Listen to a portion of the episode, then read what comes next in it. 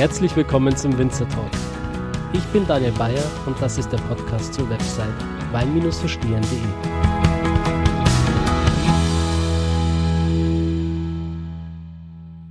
Ich bin im Weingut Nick Köberich und äh, ich freue mich wahnsinnig, heute hier sein zu dürfen. Hallo Nick. Hallo, grüß Gott. Ich würde dich ganz einfach mal bitten, dich kurz vorzustellen für die Zuhörer, die dich noch nicht kennen. Ja, also mein Name ist Nick Köverich. Äh,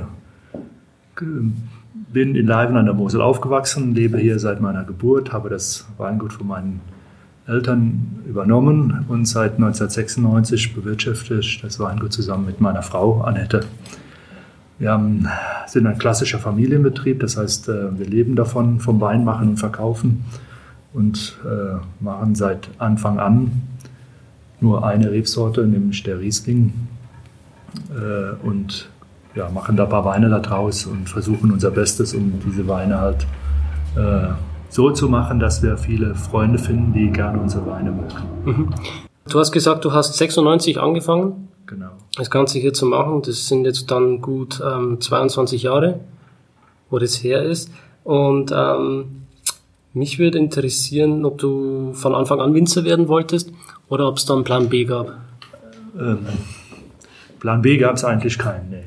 Ich habe äh, bin hier zur Schule gegangen, dann später in Trier, habe dort Abitur gemacht und in der Oberstufe wurde dann irgendwann mal gefragt, was, was man so werden möchte. Und äh, da habe ich mich auch schon schnell für den Weinbau entschieden.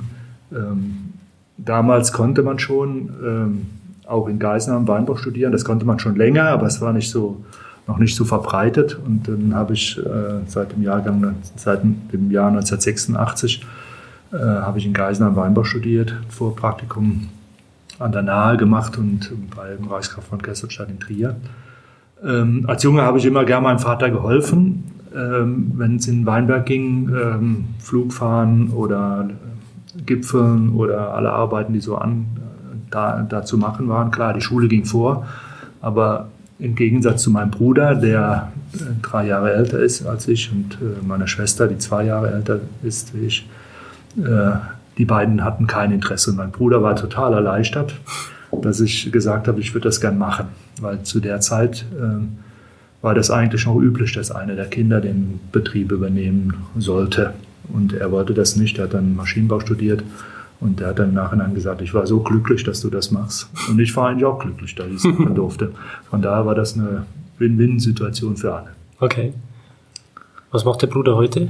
Äh, ja, der lebt in Norwegen und äh, ist dort Maschinenbauingenieur. Ah, Norwegen ja. ist auch ein schöner Fleck. Ein tolles Land, ja, ja. Also wenn man äh, die frühen äh, Abende in den Wintern mag, ist das schön, aber er geht super gern auf Touren in, mit Ski und Motorrad und ja, fühlt sich total wohl dort oben. Das glaube ich. Ja. Du fährst wahrscheinlich auch öfters hoch und besuchst ihn dort. Ja, nicht, nicht so oft. Ähm, die wenige Zeit, die wir mal ähm, Urlaub machen können. Das ist, sind wir, ähm, meine Frau Annette mag es gern warm. Das heißt, wenn, dann fahren wir gern mit unseren Kindern auch in den Süden, wo es etwas wärmer ist. Denn äh, ja, man ist halt in, in, so einem kleinen Betrieb selbstständig und das heißt, dass, dass, es, äh, dass man da auch selbst und ständig dran ist. Das heißt, man hat eigentlich nicht so viel Zeit wegzufahren. Zwischendurch kann man mal ein paar Tage frei machen, aber äh, so, dass man mal zwei Wochen seinen Bruder besucht, das, das ist eher selten. Ähm, als du dann damals deine Lehre gemacht hast und ähm, das Ganze gelernt hast, ähm, da ist es ja heutzutage äh, so, dass die, die jungen Nachwuchswinzer in mhm. verschiedene Weinbauregionen fahren und Weingüter anschauen. Bist du da auch ein bisschen rumgekommen, hast du das angeschaut? Ja, zu meiner Zeit war das noch nicht so ganz so üblich und ähm, meine Eltern, die ähm, also wir konnten zu der Zeit auch eine, eine größere Parzelle in der Laurentiuslei dazunehmen, in der Leibener Laurentiuslei und dann fehlte einfach Arbeitskraft und die, äh, die musste ich zu, dem Zeit, zu der Zeit ausfüllen. Ich habe mal einen Kollegen in Südafrika besucht, ähm, mit anderen Kollegen gesprochen, aber dass man, wie, wie das heute üblich ist, dass man mal ein halbes Jahr sonst wohin geht, das, das haben wir, zu der Zeit habe ich das nicht gemacht. Nein, also ich bin im Prinzip war ich in Geisenheim und bin danach direkt äh, in den Betrieb eingestiegen. Mhm klar, man ist, äh, äh, man ist neugierig, was äh, unsere Berufskollegen in der Welt so alles machen. Man muss das auch, denn im Prinzip begegnen uns ja die ganze Welt auf dem Markt in Deutschland. Deutschland ist ja ein globaler Markt geworden. Das ist unser, zu 90 Prozent unser Markt ist halt äh, der deutsche Markt. Und ähm, dementsprechend müssen wir schon schauen, was, was können andere Regionen besser wie wir. Aber in letzter Konsequenz gibt es weltweit keine andere Region, die ähm, wie die Mosel bei den klimatischen Bedingungen der Mosel und gleichzeitig mit den Bodenverhältnissen, wie wir hier haben, nämlich den blauen Devonschiefer, diese Konstellation, also eher kühles Klima und äh, blauer Devonschiefer, den gibt es eigentlich weltweit als Weinbaustandort noch nicht. Wahrscheinlich gibt es das irgendwo, aber in der neuen Welt, ähm, also in Frankreich, Italien, Europa sowieso nicht. Und äh, in der neuen Welt ist das auch eher ein Standort, der nicht unbedingt für Investoren so gedacht ist. Also ich sag mal so, man, wenn man gelernt hat, dass oder geschmeckt hat, dass äh, das, was wir hier erzeugen, anders ist als alles andere, dann hat man eigentlich schon fast die, äh, das gelernt, was man im Ausland lernt. Ähm, die Weine jedes Jahr besser zu machen, das ist dann eine Sache, die man halt äh, sich, sich, beibringen muss, dass man halt die Natur beobachten kann und ähm, einfach jedes Jahr noch besser die Trauben versteht, noch besser die Weinreben versteht, wann geerntet wird, wie geerntet wird, mhm. wie ausgebaut werden muss, damit, damit die Qualitäten halt auch gut sind oder besser werden über die Jahre. Also das ist klar. Wein, äh, der Ansporn ist immer, Wein besser zu machen. Mhm. Ähm, du hast da auch einige Weine hier aufgestellt äh, mhm. und vorbereitet. Ich würde sagen, wir probieren mal den ersten. Ja, also wir haben ja nur Riesling-Weine, also eine Rebsorte, aber der Riesling ist ja keine einfache Rebsorte, weil es ja nicht eine Geschmacksrichtung gibt. Mhm. Wenn man Weißburgunder oder Grauburgunder nimmt, äh, was ja, das sind ja beides Rebsorten, die in Deutschland auch sehr populär sind. Dann gibt es entweder eine leichte Version und eine kräftige, also kann man da wählen zwischen leicht und kräftig. Aber der Riesling bringt halt viel mehr Facetten. Also es kommt da einmal auch auf die Herkunft der Trauben an. Äh, dann, äh, sprich, ist das eine exponierte Lage oder nicht? Welche Böden sind da?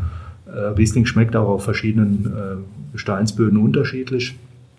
Äh, alle, jeder Riesling aus anderen Regionen, Rheinhessen, Pfalz und Mosel und Mittelrhein, äh, hat andere Aromen. Ähm, von daher ist Riesling nicht so ganz so einfach von der von der Art und Weise, ähm, denn man kann ihn nicht auf zwei äh, Weine reduzieren, sondern wir haben jetzt mal eins, zwei, drei, vier, fünf, sieben Weine dort stehen, ähm, je nachdem, was halt aus den Trauben erzeugt wird. Mhm. So, also was wir jetzt im Glas haben, ist ein Wein, äh, der heißt bei uns Einblick Nummer 1.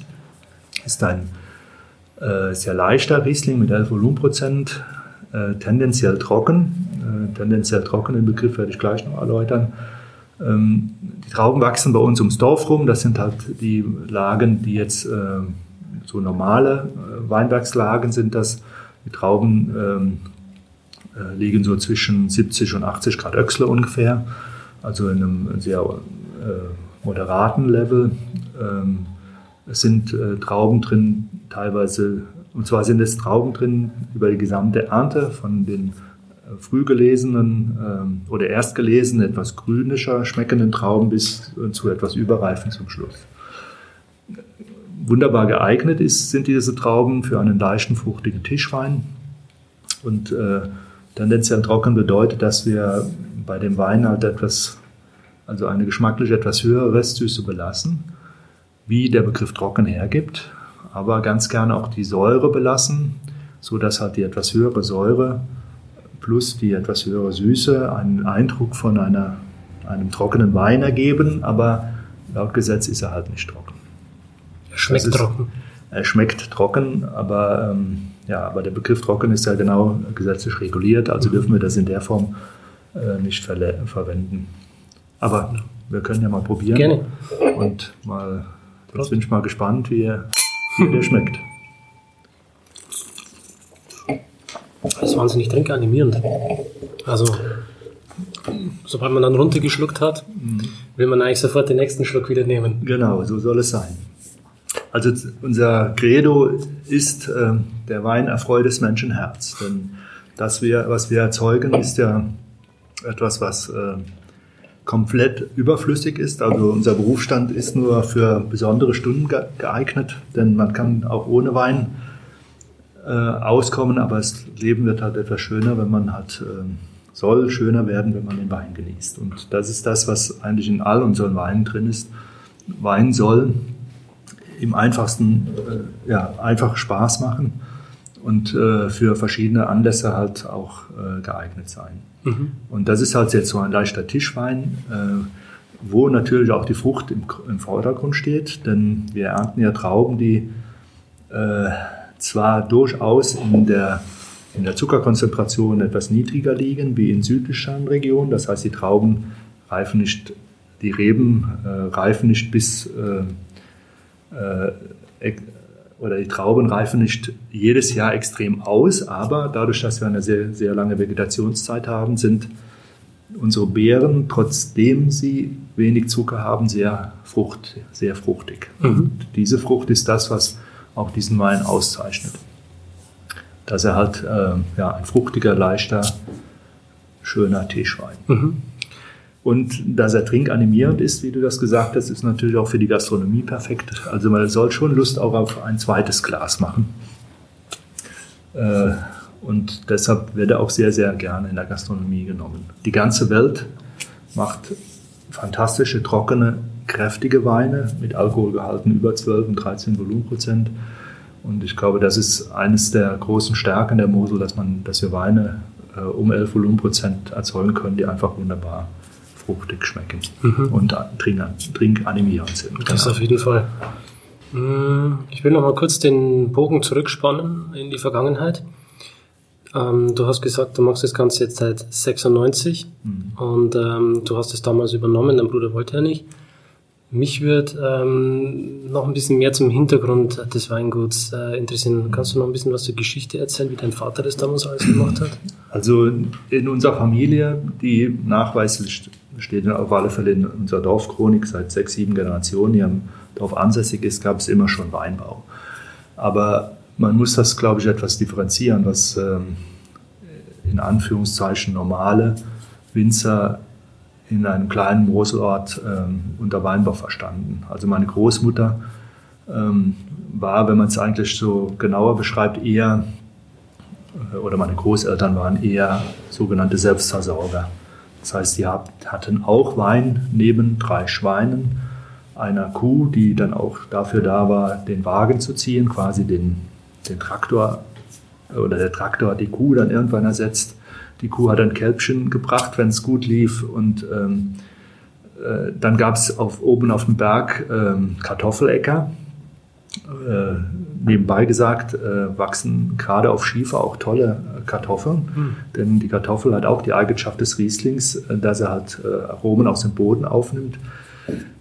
So hat man im Prinzip mit der Kartoffel und den drei Schweinen und ein bisschen Getreide und äh, den, dem, äh, sage ich mal, so zwischen 3.000 und 5.000 Liter Wein, die meine Großeltern geerntet haben, hat man gelebt. So, und diesen Betrieb hat dann mein Vater übernommen, also auch Selbstversorger, hat aber dann die Möglichkeit gehabt, ähm, das war generell hier in Leiben möglich, äh, die Weinbaufläche von einem halben Hektar auf zwei Hektar schnell zu äh, erweitern.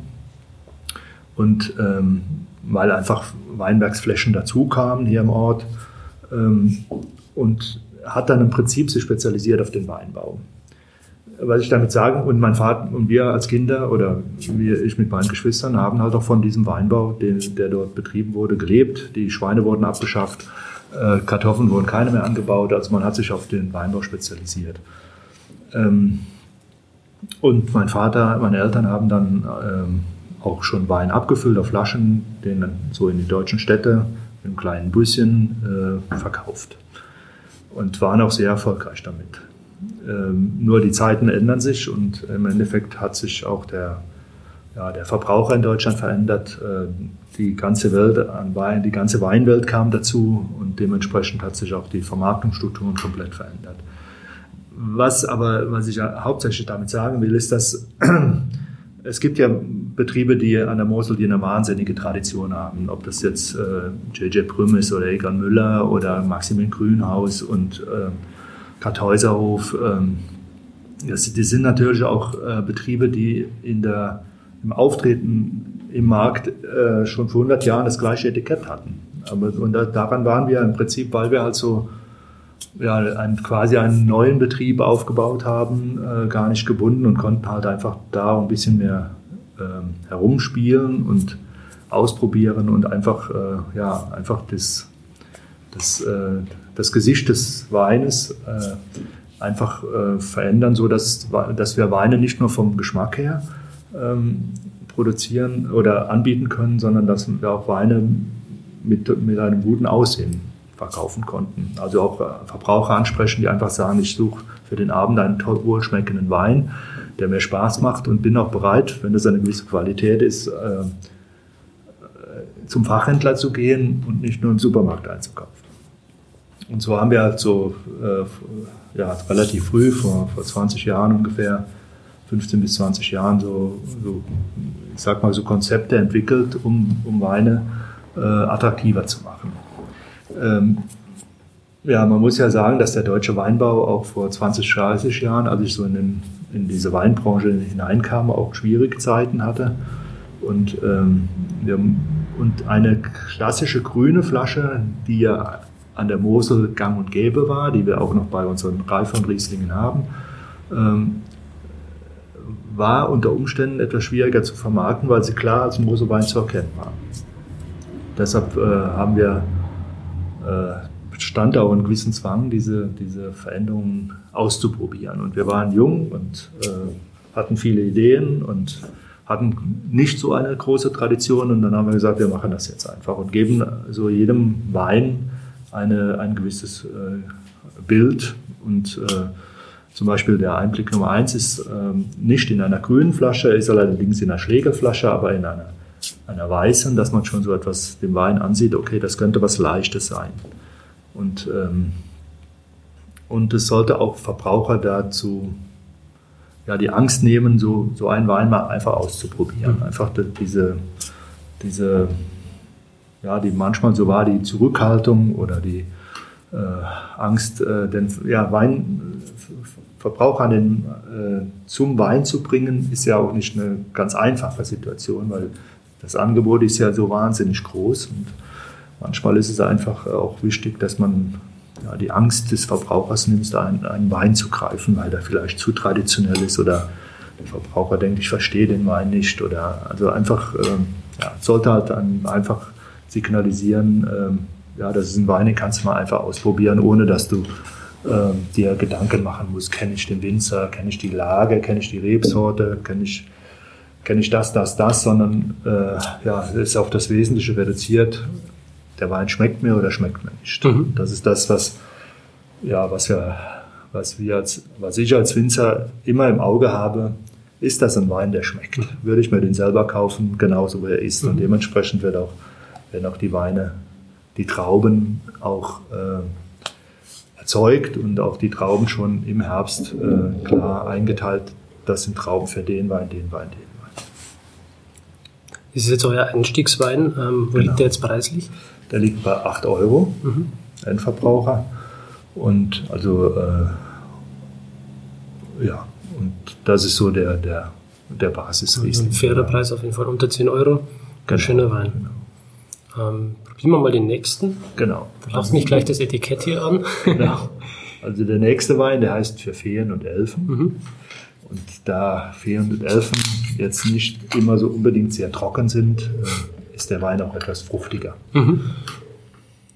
Aber es ist, im, es ist auch noch ein sehr leichter Wein. Er hat äh, 10 Volumenprozent. Mhm.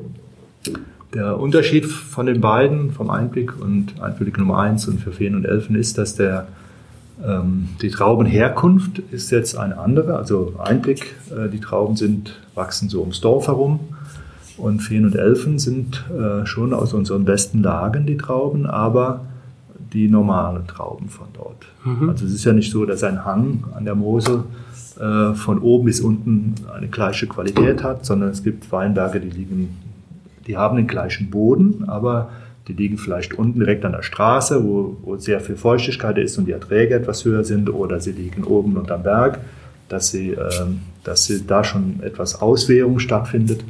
Ähm, Und, ähm, oder es, es, wird eine Parzelle selektiert und wird gesagt, okay, die Trauben sind jetzt für die bessere Partie und die anderen sind jetzt für die fehlenden Elfen äh, oder für die äh, reifere Partie oder hochwertige, also, also äh, oder die Trauben sind schon etwas überreifer, die einen und die anderen am Stock, die sind noch etwas äh, grüner und äh, noch nicht so reif. Ähm, aber was, was man halt bei dem Wein schmeckt, ist halt diese, diese blauen Devonschiefer sehr stark. Mhm. Und das unterscheidet ihn auch zu dem, zu dem zum Einblick Nummer 1. Mhm. Mhm. Es hat auch ein bisschen weniger Alkohol jetzt, gell? Genau, 10 mhm. Er hat eine leichte Süße. Ähm, modern würde man heute sagen, der ist feinherb. Das ist ja so ein Begriff, der, der gerade an der Mosel auch sehr stark äh, eingesetzt wird als Weinbeschreibung. Der ist ja nicht äh, gesetzlich definiert, sondern das ist eigentlich ein Begriff für ja, einen Wein, der eine leichte Süße hat, aber halt noch kein Dessertwein ist. Ähm, das ist international gesehen, gibt es diese, diese, Wein, diese Weinstilistik sehr, sehr selten. Ähm, in, in Bordeaux gibt es, äh, wenn es Weißwein sind, einen sehr trockenen oder es gibt dann aus dem Sautern einen Süßwein. Mhm. Und äh, das sind also Weine, die sich irgendwo so dazwischen bewegen, zwischen einem sehr trockenen und einem Süßweinbereich. Und das ist aber auch das, denke ich, was, was uns als Mosel-Winzer auch gegenüber der Westweinwelt auch sehr stark unterscheidet. Es sind sehr dringend animierende Weine, äh, sie sind sehr fruchtig. Oder wie, was sagst du zu dem Wein? Ich finde ihn äh, schön mineralisch auch. Mineralisch, genau, also blauer Devonschiefer. Das mhm. ist das, was, äh, was wir halt auch vom, vom Boden her mitnehmen, mhm. ja, was uns auch den, den Wein auch sehr stark unterscheidet und auch etwas ein Aroma bringt, was wir ja nicht, nicht äh, steuern können. Und die Stilistik ist eigentlich etwas, was, äh, ja, was, was in den 50er und 60er Jahren ganz modern war. Mhm. Diese ganz leichte Süße, nicht zu hoch, aber dass die Süße trotzdem irgendwie da ist, aber nicht so neben dem Wein steht. Also, ähm, dass sie halt auch in den Geschmack mit eingebunden ist. Mhm. Und dafür müssen die Trauben schon ein gewisse, gewisses Aroma besitzen oder eine gewisse Reife haben, damit das auch funktioniert. Also je nachdem, was das für Trauben sind, kann man, wenn man dann zu hoch die Süße belässt, ähm, wird der Wein auch sehr schnell unharmonisch. Also das ist etwas, was, was wir auch von meinem, von meinem Vater gelernt haben, dass man halt ähm, dass die, das Level der Süße ex, extrem wichtig ist. Und das können wir ja durch die Gärung, können wir das ja, wir Winzer das ja steuern, ob das, die Gärung jetzt auf 0 Gramm Restzucker passiert, also durchgärt, oder ob, man, ob wir dem Wein halt eine leichte Restsüße durch, durch Unterbrechung der Gärung belassen. Mhm. Ähm, mich würde jetzt ganz einfach mal interessieren, was es mit diesem ähm, Vogel hier auf sich hat. auf dem Etikett, genau. Gut, die Taube ist ja ein also für, für Leute auf dem Land ist die Taube ein, ein Friedenssymbol, mhm. auch ein, äh, ein Symbol der Leichtigkeit. Äh, ja, ein Vogel fliegt halt und äh, das ist, äh, das, die Taube haben wir vor der Sonne bewusst gewählt, dass wir ähm, ja, halt eher leichtere Weine erzeugen. Mhm. Ist das dann auch eure ähm, allgemeine Handschrift, die Philosophie, leichte Weine ja, es ist, also im Endeffekt äh, gibt das ja der, der Standort vor, was man erzeugen kann. Und äh, ich finde, es ist halt etwas, was äh, ja in dieser globalen Welt, ähm, glaube ich, muss man auch seine Stärken in der Region oder auf dem Standort, wo man ist, einfach ausarbeiten. Und ähm, das ist, die Leichtigkeit ist etwas, was äh, was uns am stärksten auch unterscheidet, neben der Frucht des, des Weines, klar. Aber die, diese, dass wir keine hohen Alkoholgehalte brauchen, das ist etwas, was äh, uns extrem zu anderen Regionen unterscheidet. Wenn man nicht im ganz trockenen Bereich arbeitet, dann ist, braucht man natürlich auch die, die 12 Volumenprozent, mhm. 11,5 bis 12, 12,5 Volumenprozent. Aber bei der leichten Restsüße äh, geht es halt auch äh, niedriger. Dann probieren wir mal den nächsten Wein, würde ich sagen. Gut. Ja, dazu brauchen wir jetzt wieder einen Korkenzieher. Mhm. Die beiden vorher gehen wir jetzt mit Schraubverschluss. Der hat jetzt einen Korken. Genau. Wie, was hat dich ähm, zu der Entscheidung gebracht, die eine mit dem Schraubverschluss zu machen und die mit dem Korken? Also die ähm, beiden ersten, die wir jetzt probiert haben, das sind Weine, die, wir, die man so innerhalb von zwei, drei Jahren äh, trinken sollte. Also das sind ähm, Weine, die wunder sehr viel Spaß machen, wenn sie äh, jung sind. Also sprich, der aktuelle Jahrgang ist in dem Fall auch der 2017er Mhm. bei den beiden. Und hier probieren wir jetzt den 2016er und der Wein heißt für Träume und Helden. Aber der Wein kann auch noch etwas reifen. Mhm. Das ist etwas, was, dann, was wir nachher auch noch probieren. Das sind halt gereifte Rieslinge. Das ist so was, was so nach 10 bis 15 Jahren dann, ähm, äh, wo, die, wo Rieslingweine dann ein, so ein zweites Leben dann nochmal kriegen. Ähm, der Wein selber heißt für Träumer und Helden und ist jetzt äh, aus unseren besten Lagen sind das die reifsten Trauben. Mhm. Das heißt, die auch, ist auch schon immer etwas äh, Edelfäule, also diese Überedelfäule ist dabei, so 10 bis 20 Prozent, also Beeren, die einfach schon etwas eingeschrumpft sind, die konzentriert sind. Porträtris dann an. Botrytis, genau, Genau, mhm. also über den Botrytis-Pilz. Ähm, also die überreifen Beeren werden irgendwann mal von einem Botrytis-Pilz befallen, der dann dazu führt, dass die Beeren Wasser verlieren, einschrumpfen, also sehen dann aus wie Rosinen. Und wenn man und diese Rosinen ergeben, geben dem Wein dann auch etwas eine gewisse Cremigkeit und eine gewisse, Ra- ein bisschen, ja, ein, ein cremigeres Aroma. Und was bei dem Wein auch wichtig ist, dass ein Jahr Flaschenreife tut ihm auch ganz gut. Das heißt, der 17er, der ist jetzt noch komplett, äh, der ist komplett abgefüllt, aber äh, liegt noch komplett im Keller von diesem Wein, weil halt so ein bis zwei Jahre Flaschenreife einfach diesem Wein etwas mehr, mehr Fülle geben, mehr Reife geben. Mhm. Also es ist auch in der heutigen Zeit ist es, glaube ich, wichtig, dass man halt die Weine dann auf den Markt bringt, wenn, wenn sie äh, Reif sind. Mhm. reif sind oder wenn sie genau richtig sind für den Verbraucher. Denn- die, die Spanier zum Beispiel auch in äh, Rioja und so weiter, dass die die Weine wirklich zu dem Zeitpunkt dann auch auf den Markt bringen, ähm, wenn sie äh, dieses äh, Reserva-Prädikat, Gran Reserva und so weiter dann Genau, haben. genau, wenn das dann so, so weit ist. Denn Genau. dieses, dieses Reifen lassen äh, geht da natürlich im, im Wein gut viel kontrollierter, wie wenn jetzt Verbraucher sagen, okay, ich kaufe den jung und leg den zwei Jahre weg. Dann weiß man nicht, äh, ist der auf dem Balkon, Balkon gelagert oder hat er einen Klimaschrank oder ja, also es ist halt auch sicherer dann einfach zu sagen, ich kaufe das beim Winzer und äh, für uns bedeutet das natürlich klar Raum, den wir äh, mit einplanen müssen, aber äh, wir, wir können auch sicherer sein, dass der Wein einfach dann zu einem, wenn er dann serviert wird, auch, auch passt. Mhm. Und nicht dann falsch gelagert wurde und dann das heißt, nein, der Wein schmeckt nicht, obwohl er dann besser gelagert dann ganz toll ist. Mhm. Das ist schön äh, zu beobachten, je höher man hier ähm, in der äh, Hierarchiestufe deiner Weine kommt, ähm, desto aromatischer werden sie, aber desto geringer wird danach der Alkoholgehalt. Also das ist eine schöne Entwicklung hier. Ja, also was bei den drei Weinen auch sehr wichtig ist, dass sie sich deutlich unterscheiden. Äh, Und das ist natürlich durch, die, durch den Restzuckergehalt und äh, extrem gegeben, aber der Restzuckergehalt Gehalt ist halt auch nur möglich, wenn die Trauben, Trauben reifer sind, also wenn der Standort einfach äh, reifere Trauben erzeugt. Und in dem Fall ist natürlich auch, ähm, der ein Jahr gereifte einfach schon mehr viel cremiger ist wie der 2017er jetzt für Träume und Helden. Schmeckt mir richtig gut. Und die drei Weine sind auch unsere Haupt drei Weine, die wir haben. Ähm, dann haben wir noch ähm, so einzelne Partien, äh, die, die wir äh, dann je nachdem, wie die Trauben sind, uns entscheiden, sie auszubauen oder nicht auszubauen. Und dann haben wir noch zum Schluss haben wir noch die, die reifen Rieslinge. Mhm. Ähm, hast du noch eine Geschichte zum Etikett, den Hintergrund, zu dem Porträt von der Frau?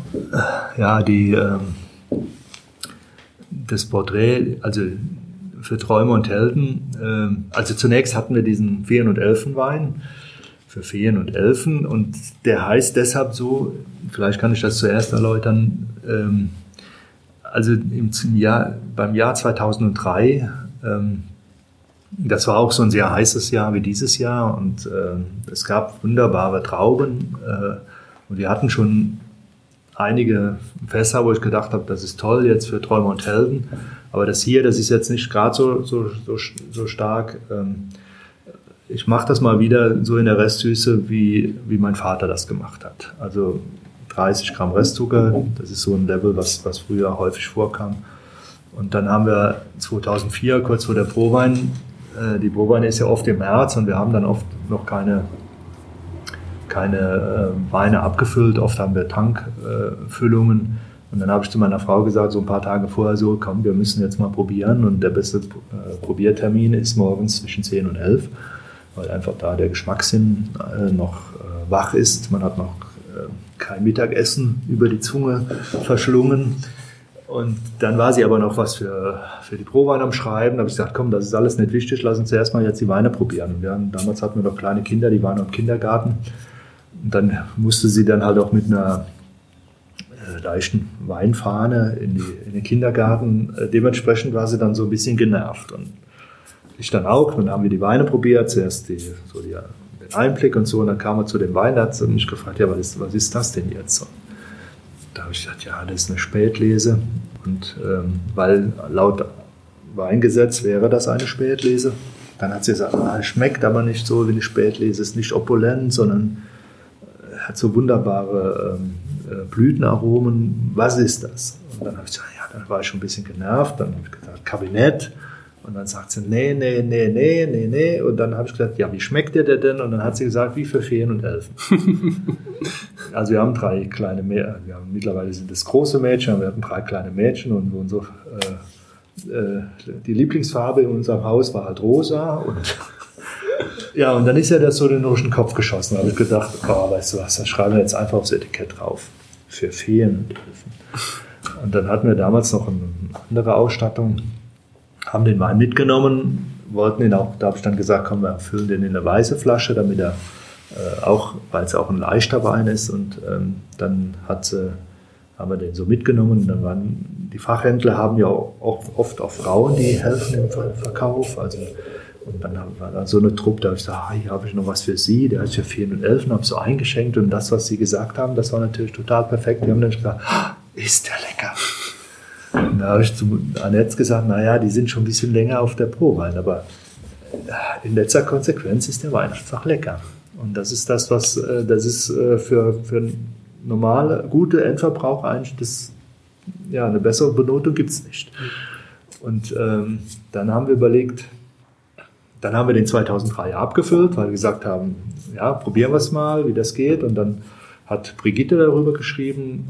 Brigitte hat dann einen, einen Wein von Frauen für Frauen gesucht und dann haben wir da angestellt und da wurde natürlich genommen für Feen und Elfen und dann äh, haben wir dann, ich weiß nicht, 300 Päckchen verkauft und darüber, der Jahrgang 2.3 war weg und wir haben dann gesagt, 2.4 machen wir das wieder, weil es hat so toll geklappt.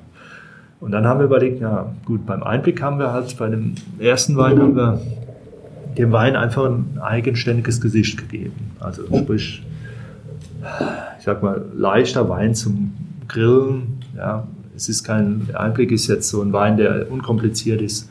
Da stellt man sich jetzt nicht einen Grand Cru Wein vor, aber was Schönes, Nettes zu Sommergerichten, Sommersalaten, Terrasse, äh, Geburtstagsgesellschaft oder sowas passt der perfekt, so auch vom, vom Aussehen her, wenn man es mag. Der Feen und Elfen haben wir dann gesagt, na, der muss sich da unterscheiden. Wir können jetzt nicht nur Nummer zwei machen mit dem Loch drin.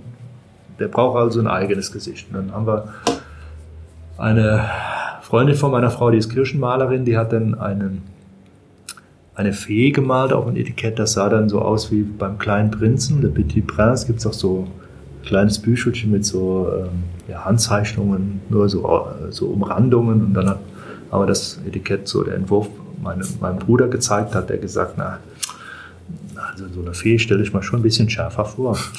Und dann ja, und dann haben wir überlegt, äh, dann haben wir uns einen Grafiker gefragt oder einen neuen Grafiker gefragt und der hat dann gesagt, klar, jeder stellt sich seine Fee selbst vor, also kann man das nur so ein bisschen andeuten und dann gibt es die Feen und Elfen ja auch in 01, also ganz klein. Und dann hat er halt dieses kleine Etikett entworfen äh, mit der fliederfarbenen Farbe, äh, Kapsel oben, heute Schraubverschluss. Und ja, und seitdem sind wir damit sehr erfolgreich bei unseren Fachhändlern. Mhm. Nicht nur, weil man hat durch diesen, manche sich von diesem gern einen Wein für 4 und 11 mal probieren möchten, sondern auch, weil, weil es halt ein sehr fruchtiger, schöner, äh, ja, unkomplizierter, leichter äh, Riesling ist von der Mosel. Mhm. Geprägt durch blauen Devonschiefer. Mhm. Früher hieß der Wein bei meinen Eltern Laurentislei Kabinett. In einer grünen Flasche mit Wappen drauf und einer goldenen Kapsel. Wenn wir das heute zu der Zeit versucht hätte zu verkaufen, hätten wir, oder heute hätten wir, würden wir kaum was davon verkaufen. Aber unter 4 und 11 oder auch unter Einblick Nummer 1 äh, werden die Weine gekauft. Also man, äh, das habe ich auch in Geisenheim von, von einem Dozenten gelernt. Der hat so einen Spruch gesagt, äh, die Tradition, die ist in der Flasche, nicht an der Flasche. Selbst äh, Weinetiketten wie von Grünhaus oder von Egon Müller waren vor 1900, um 1900 topmodern und davor komplett anders. Also auch die waren, was heute Tradition ist, war damals äh, äh, topmodern.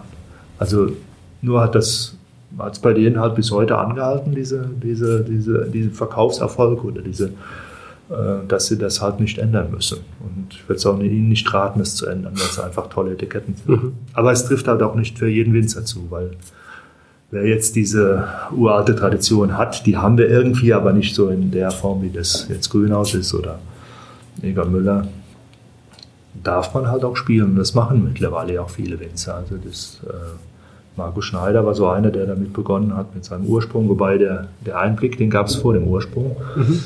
Oder, äh, ja, was gibt es heute? Es gibt ja wahnsinnig viele Konzepte, die so. Emil Bauer macht das ganz verrückte genau, Etiketten. der macht das mit, dem, äh, mit den Sprüchen da drauf. Und äh, ja, es gibt ganz viele Winzer, die, ähm, die jetzt daran arbeiten, das System, ähm, ja, das, das weinrechtliche System der Prädikate durch andere Konzepte zu, zu auszutauschen, weil das, das, was wir eigentlich per Gesetz sind, ein Prädikatsweinordnung, die ist halt äh, am Markt nicht mehr wertig genug.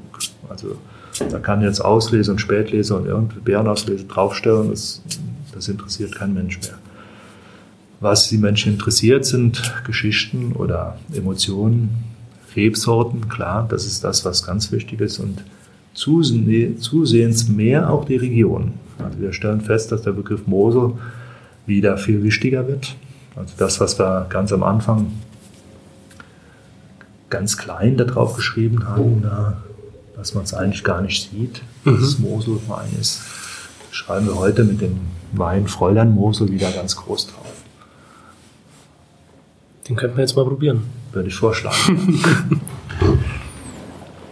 Ähm, ich hole mal gerade einen. Klar.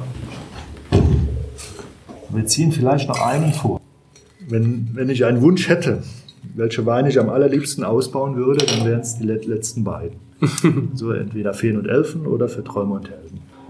Wenn es der, also Träume und Helden ist auch ein Wein, den wir nicht in jedem Jahr in großen Mengen ernten können. Okay. Also ernten die Mosel äh, die Jahrgangsschwankungen sind ja Gott sei Dank ähm, nicht mehr so ausgeprägt, wie das noch in den 70er oder 80er Jahren waren.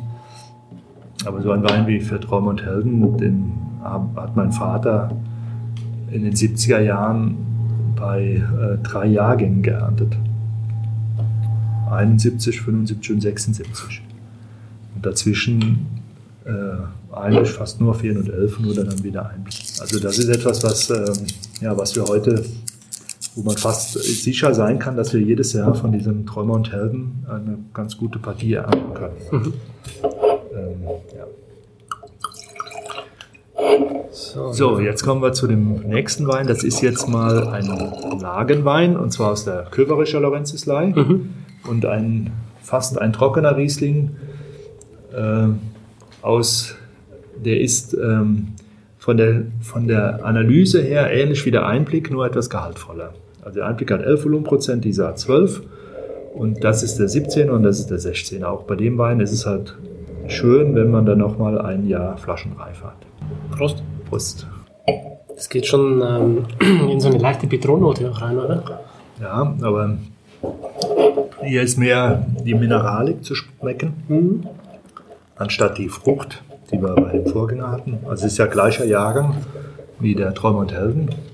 Nur da ist halt sehr viel Frucht ausgeprägt und die Restsüße unterstützt natürlich immer sehr stark die, die Fruchtaromen, auch die Exotik. Und wenn die dann fehlt oder nicht so stark vorhanden ist, dann überzeugt mehr die Mineralik, sprich der, der Boden, den Wein. Er ist auch bewusst jetzt nicht mehr so, also das ist auch ein Wein, den wir jetzt nicht, im, nicht den Jungen anbieten, sondern lieber ein, zwei, drei Jahre warten, weil das soll auch, äh, der Wein soll sehr gut zum Essen passen. Das heißt, diese ganz junge Frucht, die Exotik, die wir ja noch bei Feen und Elfen schmeckt, wie jetzt die Aprikose oder der Pfirsich oder das Ananas, die Ananas oder Zitrone, die soll hier schon etwas weg sein. Denn äh, ja, Feen und Elfen ist perfekt für, für asiatische Küche, aber so diese Butter-Sahne-Küche, die wir so in Deutschland haben, äh, die klassische Küche, die in Europa, ähm, die ähm, ist halt, da ist Feen und Elfen oft etwas zu exotisch dafür. Asiatische Küche, perfekt, Zitronengras und äh, ähm, ja, die Aromen im Curry, die, die Aromen, die von der Seite kommen, ist es äh, perfekt, aber ja, Der hier passt besser zur regionalen Küche. genau. Mhm. Oder zu, zu Fisch oder Zander. Es gibt ja die Köbericher Laurentiuslei und dann gibt es auch noch die Leiben. genau. Was ist da genau der, der Unterschied zwischen den beiden Ortslagen? Ähm, also es sind zwei separate Lagen. Die eine ist gegenüber von Köverich und die andere ist gegenüber von Leiben. Köverich ist der Nachbarort von Leiben. Äh, die Leibener Laurentiuslei ist etwas ähm, felsiger, also sie ist auch nicht äh, flurbereinigt. Es ist also kein Wegeanschluss dort. Wir, wir arbeiten dort mit, äh, mit Monorackbahnen, um dort die Weinberge zu bewirtschaften. Und die Weine sind, ähm, die Klüsser, Kö- Köverischer sind etwas aprikosiger und die Leibener sind äh, ein bisschen mehr so in Pfirsich von, von der Aromatik her. Äh, langlebiger sind die Leibener äh, und die Köverischer haben halt auch ihre, ja, finde ich auch als eine, eine tolle Lage. Leibener Lorenzislei ist bekannter und Köverischer Lorenzislei ist halt weniger bekannt. Aber beide Lagen haben wir im, im Besitz. Äh, ähm, also in der Leibener haben wir über einen Hektar und im Köverischer haben wir auch so einen Hektar etwa, die wir da bewirtschaften. Haben die dann dieselbe Exposition oder ist die unterschiedlich? Ähm, hat, ja, die ist äh, etwa gleich. Also äh, beide schauen so nach Sü- Süd, Südwest, äh, West. Also ähm, das Tal macht, ist ja hier ein sehr weites Tal und ähm, wir haben halt, ähm, das hat den Riesenvorteil, dass äh, äh, dort auch die Auswehung vor Ort geringer ist. Also Sie kennen das, äh, hat man ein enges Tal, ist einfach mehr Wind dort. Das ist diese Gleichung, ist das Bernoulli, glaube ich. Wo also die etwas enger ist, dann äh, geht es mit hoher Geschwindigkeit. Hallo. Hallo. Einfach reinkommen, kein Problem. Wir schneiden das nicht raus. Einfach Platz nehmen und Weiter. hinein. Jetzt ist, ähm, genau, es ist gerade deine Frau gekommen. Ähm, die Annette Köverich. Hallo. Hallo. Genau, ich glaube, du hast ähm, fünf Bücher über die Mos Mosel schon geschrieben, oder? Ja, also ganz klein, ganz klein. Vielleicht, vielleicht möchtest du da kurz dazu ein bisschen was sagen zu deinen äh, Büchern. Lass sich nicht so mitmachen. Nee, Überhaupt kein, überhaupt kein Problem. Also als wir den Einblick neu hatten, den haben wir im Jahr 2000 auf der Prowein vorgestellt. Ähm, und den sollte man ja nicht auf den ersten Blick so ansehen, dass er ein Moselwein ist, sondern da sollte einfach der Wein erstmal im Vordergrund stehen. Die leichte, heitere Seite des Moselriesings sollte er zeigen. Und dann riefen Leute aus München oder Hamburg an und sagten, boah, der Wein ist toll. Aber der ist ja von der Mosel, da waren wir noch nie. Und wir haben dann immer gesagt, ja, kommen Sie mal her, ist schön hier. Hm. Und dann war Schweigen am anderen Ende des Telefons und dann wollte ich denen immer ein schönes Buch schicken, das unser Lebensgefühl von der Mosel wiedergibt, aber es gab keins. Also es gab nicht das Buch, das unser Lebensgefühl wiedergespiegelt hat. Und ich habe früher als Pressefrau beim Verband gearbeitet, habe Landwirtschaft studiert und meine erste Dienstfahrt führte nach Leiden. Und dann habe ich gedacht, boah, so ein toller Mann, schade, dass er so einen doofen Beruf hat und Winzer ist. Also ich war wirklich nicht begeistert. Ähm, aber er war so begeistert und hat mich über den Weinbar geschleppt und in Weinbars und ähm, hat, hat mich einfach mit seiner Begeisterung auch angesteckt. Und ähm, ich habe aber dann, äh, zwei Jahre später haben wir geheiratet und ich war dann, wir haben dann innerhalb von sieben Jahren drei Kinder bekommen. Und dann war nach, ähm, nach gut neun Jahren der Erziehungsurlaub zu Ende und äh, einfach das Kind war nicht ähm, geplant. Und dann habe ich gedacht, jetzt müsste ich entweder über meinen Wiedereinstieg in den Beruf nachdenken oder ich mache mal ein Projekt. Und dann habe ich gedacht, ach, jetzt mache ich einfach mal dieses Buch, das ich vergeblich suche, einfach selbst und habe einen Kredit aufgenommen bei der Sparkasse. Und ähm, die haben gesagt, ja, ja, also wir kennen sie nicht, aber wir kennen ihren Mann und wir vertrauen ihnen, dass es gut wird. Und ähm, ich habe dann einfach äh, einen sehr teuren Fotografen aus Hamburg engagiert und das auch selbst verlegt, also einen Verlag gegründet und das selbst gemacht, weil ich mir von niemand reinreden lassen wollte. Und das war dann, also drei Auflagen waren innerhalb eines Jahres verkauft. Und dann gab es wieder neue Zeitungsberichte. Also ich habe einfach wildfremde Menschen angeschrieben, den Bischof, die Lea Linster, doch die kannten wir schon, aber ähm, den Intendanten des Südwestfunks und so und gefragt, woran denken Sie, wenn Sie Mosel hören oder trinken, aber schon so ein bisschen Fishing for Compliments und habe auch Zeitungsberichte gesammelt und dann fing es so an, dann schrieb zum Beispiel der Stern ähm, eine Reportage der Rebenflüsterer, da ging es um den Herrn Reinhardt und den Roman Iwodnitschanski, also es plötzlich war Mosel ein Thema in den Zeitungen. Es gab also viel mehr, ich habe immer nur so kleine Häppchen rausgesucht. Und dann habe ich ein Band 3 veröffentlicht 2005. Dann kam ein luxemburgischer Verlag auf mich zu und wollte 2007, als Luxemburg europäische Kulturhauptstadt wurde, ähm, auch über die, die, kulinarischen Hinterlassenschaften der Römer was schreiben. Ähm, und ich habe dann so ein Kochbuch mit Weinwettbewerb und also war ein ziemlich großes Ding mit Guy Binsfeld in Luxemburg ähm, gemacht. Und das nächste Buch war dann, genau, da kam eine regionale Verlegerin, Hilde Kessel, ähm, und hat so ein Interviewbuch ähm, mit, mit mir machen wollen. Wir haben da auch wieder ganz verschiedene Menschen interviewt. Und dann habe ich aber immer so, so schöne Geschichten gehört dabei und dachte, die passen gar nicht in diese starren Bücher rein, sondern ähm, und es gab so viele Krimis über die Mose und ich habe gedacht, hm, hier wird eigentlich zum Glück viel mehr geliebt als gemordet. Also habe ich angefangen, eine Liebesgeschichte an der Mosel zu erspinnen und hatte so viel Spaß dabei. Und habe aber keinen Verlag gefunden, der es veröffentlichen wollte. Also ein Verlag, ein Regionalverlag in Rheinhessen hat sich interessiert. Ich habe es gekürzt auf 300.000 Zeichen. Und dann sagt die Verlegerin, ja, was so ein kleiner macht, wäre auch nicht schlecht. Und ich sagte, nein, eben nicht. Und dann habe ich es bei Books on Demand veröffentlicht. Aber ähm, schon sehr gute Kritiken bekommen und äh, Essen und Trinken hat es empfohlen, literaturkritik.de hat es sehr gelobt und ja, also und mein Mann, ähm, aber es gab nicht den großen Durchbruch jetzt, ich auf den Bestsellerlisten gelandet wäre oder so. Und mein Mann sagt dann immer, denk doch dran, wie glücklich du warst, als du geschrieben hast. Und dann denke ich mal, wie gut er mich geheiratet hat, ja, weil, ähm, ja, dieses äh, Motto vom Weingut, der Wein der Freude des Menschenherz, betrifft dann auch meine Bücher und ich hoffe, das auch für meine Bücher gilt. Also wenn mich wildfremde Menschen anrufen und sagen, ich möchte, dass Jan mir auch Briefe schreibt, dann äh, bin ich immer froh und denke, gut. Das muss ich auf jeden Fall mal lesen. Ich habe es leider zu meiner Schande noch nicht gelesen. Ja, ich habe noch eins oben. Manche lesen sich es auch im Bett vor. Also wir waren bei Mythos Mol vor zwei Jahren, war ganz witzig. Mhm. Wir waren, ähm, bei wem waren wir da? Wir standen nicht bei uns im Weingut, wir waren bei jemand anders zu Gast. Also Mythos Mosel ist, habt ihr darüber gesprochen? Ja, klar. Also noch nicht darüber gesprochen, aber ja. wir, wir kennen es auf jeden Fall, ja. Also ist wirklich eine ganz tolle Veranstaltung. Und waren wir beim Armin, ist schon drei Jahre her.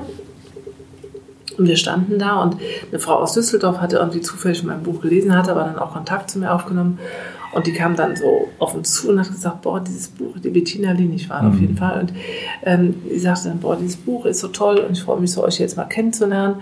Und dann standen noch andere Leute im Raum und hörten das und sagten, ja, ja, wir lesen, wir stehen mit unserem Wohnmobil in Klüsserath und lesen uns jeden Abend aus, im Bett aus diesem Buch vor. und das ist dann schon berührend. Und bei der Touristinformation Drittenheim wäre Ihnen dieses Buch empfohlen worden. Also sind dann immer so nette, ähm, nette Geschichten, die sich entwickeln. Ja, sollen wir dann den nächsten Wein noch probieren? Der Gerne. Fräulein Mosel. Ja, machen wir den nächsten Wein. Vielleicht noch was zu, zu, den, zu der Herkunft der Weine. Ähm, also für uns spielt die, die Herkunft der Trauben extrem eine sehr wichtige Rolle, eine extrem wichtige Rolle. Also wir wissen einfach, aus in welcher Lage man ähm, äh, tolle Trauben für verschiedene Weine haben äh, kann, aber es ist jetzt nicht unbedingt so unser äh, Verkaufskriterium, dass also die Verbraucher jetzt lesen, oh, das ist jetzt ein Lagenwein oder das ist jetzt da oder da. Ich glaube, ähm, es ist halt bei jedem Wein wichtig, dass man schmeckt, welche Qualität er ist. Und die, die Lage ist die Basis dafür, neben der Rebsorte und unserer Arbeit natürlich. Aber es ist jetzt nicht das, was, ähm, was wir so nach außen hin als, als besonderes Konzept herausstellen, die Lagenbezeichnung. Bei manchen Weinen machen wir es äh, ja, eher, weil es halt das System da ist, aber jetzt nicht so, dass es, äh, dass es jetzt als, äh, als Marketinginstrument zu Mhm. nutzen. Es ist ja da eine Riesendiskussion in Deutschland über ähm, Lagenweine und Ortsweine und ähm, Gutsweine, aber ich finde, da bei den drei Weinen weiß man immer noch nicht, ob die jetzt trockenhart, trocken oder feinherb oder presssüß, edelsüß ist. Also das ist irgendwie so ein System, was für uns Moselaner, wenn man nur mit einer Rebsorte agiert und äh, nicht nur trockene Weine macht, dann äh, ist das System etwas schwierig. Mhm. Aber das ist nur so am Rande gesagt. Ja, und der Wein heißt jetzt Fräulein Mosel. Der hat jetzt wieder einen Schraubverschluss im Gegensatz zum vorherigen. Genau. Also der ist halt ähm, auch wieder so, dass er wunderbar schmeckt, wenn er halt jung ist, Mhm. also die ganz junge Frucht da ist. Anders wie bei dem für Traum und Helden, wo wir halt auch zwei- und dreijährige verkaufen noch. Äh, hier geht es halt darum, auch diese junge, betörende, junge, frische Frucht zu schmecken. Und das jetzt auch Jahrgang 2017.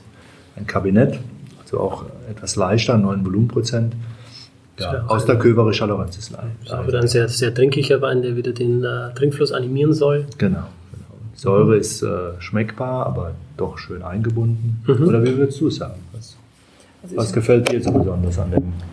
also auch nach 22 Jahren Ehe mit einem Moselwinzer bin ich immer noch so ähm, unbedarft zum Wein. Also ich bin da immer ganz emotional und ähm, kann mich immer noch so spontan in Wein verlieben. Und als ich den Wein zum ersten Mal getrunken habe, voriges Jahr, da habe ich gesagt, der ist wie Ophelia. Der muss Ophelia heißen. Und dann hatte ich aber Streit mit unserem Grafiker, der wollte nicht Ophelia auf das Etikett schreiben und äh,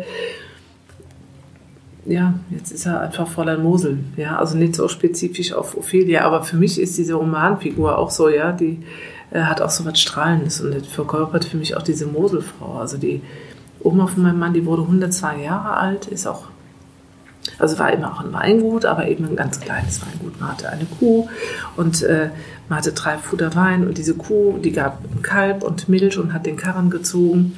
Aber die Oma ist, wenn die aus dem Haus gegangen ist, sind die Französinnen in den Moselanerinnen wie eine Gräfin immer vor das Haus gegangen. Ja? Und so eine Leichtigkeit, trotz schwerster körperlicher Arbeit, hatten immer so eine Eleganz, Anmut und Leichtigkeit. Und die hatte die Oma auch mit 100 Jahren noch. Und ähm, so eine Jugendlichkeit auch. Ne? Und dann, das war für mich Fräulein Mosel. Und so ist auch Ophelia, die Hauptfigur in dem Roman ist so. Und, äh, aber der Grafiker wollte, bei Ophelia hat er ihn mitgezogen. Mhm. So eine Fräulein Mosel. Warum auch immer. Also ich, wir streiten immer, ne? der Thomas und ich. Ihr zwei nicht, aber ich und Thomas. Wir haben immer Zoff. Vielleicht ändert er ja noch seine Meinung, der Ja, Grafiker. ja, ich glaube, er hat gedacht, äh, Ophelia ist sehr speziell. Ne? Das Mhm. kennen irgendwie tausend Menschen, kennen Ophelia, aber Fräulein Mosel hat hier ein Bild. Ja. Ophelia könnte ja auch in der Pfalz sein. Viel, ja. vielleicht ändert sich noch. Ja. Mein Mann schaut die Weine immer so analytisch an und er hat genau diese Daten von, vom Wetter und von, der, von den Inhaltsstoffen im Kopf und ich habe das gar nicht. Ne? Oder auch wenn man einen schwierigen Jagen hat, einen verregneten Herbst oder so, dann sieht mein Mann immer die Fehltöne und ich schmecke keine Fehltöne. Ich sage nur super gut oder ähm, passt oder so. Ja? Aber ich bin immer so völlig unwissenschaftlich. Obwohl ich ja Agraringenieurin bin, gehe ich völlig äh, enthusiasierbar an diese Weine ran. Ja. Da das heute unsere zehnte Episode ist, habe ich mir überlegt, ich ähm, binde dieses Mal auch die Zuhörer ein bisschen mit ein in das ganze Podcast-Interview. Und deshalb will ich eine Frage aufgreifen, die einer der Zuhörer gestellt hat. Habe ich bei Facebook gesehen. Ja, genau. Dass man da Fragen stellen kann zu den Weingütern. Ja, Genau. und da bin ich schon äh, mal gespannt, was ja, die Frage kommt von Aribert Welters. Schöne Grüße an dich. Ähm, der hat die Frage über Facebook gestellt. Ja. Und zwar möchte er wissen, ähm, er hat geschrieben, mich würde interessieren, wie man sich die Weinzukunft an der Mosel aufgrund der Klimaveränderung vorstellt. Ja, also ähm, wir, die Moselaner sind ja ganz häufig äh, Spezialisten in dem, was sie machen. Also wir haben ja keine roten Trauben, äh, wir haben ganz oft eine Rebsorte. Wenn mehr Rebsorten, ist trotzdem der Riesling dominant und dann wird noch Grauburgunder, Weißburgunder, Müller-Thurgau oder sowas nebenbei gemacht. Aber die, der Fokus geht schon sehr stark auf den Riesling. Äh, also zurzeit haben wir von der Klimaerwärmung, würde ich behaupten, nur profitiert. Das heißt, die, wir haben es eben schon mal angesprochen, mein Vater hat in den 70er Jahren drei Jahrgänge gehabt, wo er Träume und Helden erzeugen konnte. 71, 75, 76. ähm, Und wir können das jetzt im Prinzip jedes Jahr. Ähm, Und es wird auch immer Weinberei- Weinberge ge- geben, weil die Mosel ja ähm, Meander hat, die halt so zur Sonne stehen, dass dort äh, Terroir geprägt sehr leichte Weine erzeugt werden können. Also sprich die, die Ost- und äh, äh, ja, auch Westhänge und, oder Weinberge, die oben am, am Hang liegen oder in Seitentälern sind, wo ja auch Schieferboden ist. Von daher ähm, finde ich, dass die, die Entwicklung für die Mosel zurzeit sehr positiv noch ist. Aber äh, wir haben auch festgestellt, dass diese Entwicklung doch sehr schnell vor, vonstatten geht und äh, wir auch neue Bedingungen kennenlernen, äh, nämlich die, dass wir halt auch unsere Lesezeit, die früher bei drei bis vier Wochen lag, ähm, äh, frühen Jahren auf zwei Wochen verkürzen müssen. Das heißt also, dass die, die, die Riesling-Traube, wenn sie halt im September schon reif ist, wie auch in diesem Jahr, wie auch im letzten Jahr, ähm, sehr schnell dann überreif wird, wenn, wenn das Wetter halt zu warm, zu schwül oder wie irgendwie ist. Und wir dann in der Zeit halt sehr schnell agieren müssen. Ähm, ich finde auch, dass diese, ähm, der Weg, ähm, dass wir ähm, bei den Rieslingen tendenziell mehr den, den feinherben Bereich äh, als, als Weinstilistik raussuchen oder wieder machen, wie, wie man das, man kann das ja so und so beschreiben. Das war ja für- in den 50er und 60er Jahren waren ja viele, Mo- 70er Jahren waren ja viele Moselweine oder die fast keine Moselweine ganz trocken, sondern die hatten alle eine leichte Restsüße. Dass das auch für die Klimaerwärmung äh, der sicherere Weg ist, denn es ist äh, viel schwieriger, äh, die Auflagen zu erfüllen, um sehr gute trockene Weine zu erzeugen, weil die ja zu 100% ohne Botrytis ausgebaut werden müssten. Aber der Riesling dazu neigt halt immer diese ja, 10, 10 20% Edelfäulnis zu haben. Riesling ist eine Rebe, die am Stock äh, von, von unter Umständen Beeren hat, die 80 Grad Öchsel haben und andere haben 120. Und das macht die, diese Selektion auch etwas schwieriger. Also für mein Empfinden ist diese, ist die, liegt die Zukunft weiter im Riesling und, äh, ja, und in größeren Mengen bei Träume und Helden. Also es wird in Zukunft keinen Lindenblättrigen geben. Nein, also ich äh, sehe da noch positiv in die Zukunft. Man weiß natürlich nicht, wie es in 30 Jahren aussieht, klar.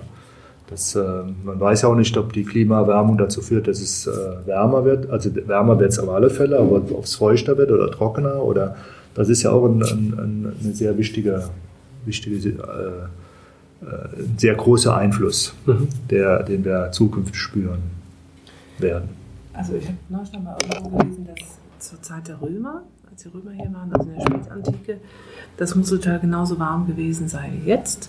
Ähm, kann man vielleicht auch sehen an diesen Mosaiken, die überliefert sind aus der Römerzeit, die sind, laufen alle leicht bekleidet hier rum. Ne? Und ich stelle mir immer vor, so einen Sommer wie dieser, ich, also ich fühle mich wie in Italien in diesem Sommer. Ich liebe dieses Wetter, wie dieses Jahr ist. Und die Reben sind ja auch noch erstaunlich äh, vital bei dem Wetter. Also wenn man sich die, die Rebhänge anguckt, die sind grün und oben drüber die Baumsäume sind braun. Ja? Also ich kann das gar nicht fassen, ja, die Reben da so vital, also gerade wenn man da so rausguckt, sieht mhm. man, knallgrün die Reben und oben drüber braun. Ähm, und zum anderen wird der Riesling ja auch schon sehr lange an der Mosel angebaut, seit 1465, also ähm, seit 500 Jahren. Und ich denke, da in der Zeit waren ja auch Klimaschwankungen. Ne? Also es gab wohl auch die kleine Eiszeit, wo es kälter war, aber der, danach hat sich der Riesling ja erst durchgesetzt an der Mosel. Ähm, also wir sind natürlich wachsam und beobachten, aber auch wenn wir jetzt gravierendes säen, könnten wir nicht so schnell reagieren, weil wir einfach nicht so schnell alle Reben, Reben rausschlagen und was anderes pflanzen könnten. Ich will noch mal ähm, eine Frage stellen von einem Zuhörer. Und zwar ist die Frage über Instagram reingekommen von Peter Bienke. Und äh, wir bleiben thematisch noch mal kurz beim Wetter. Mhm. Äh, er hat geschrieben, wie wird sich das Wetter diesen Sommer auf das Moselterroir auswirken? Also wir hatten ja schon Jahrgänge, die, ähm, äh, die so ähnlich waren wie dieses Jahr, also zum Beispiel 2003.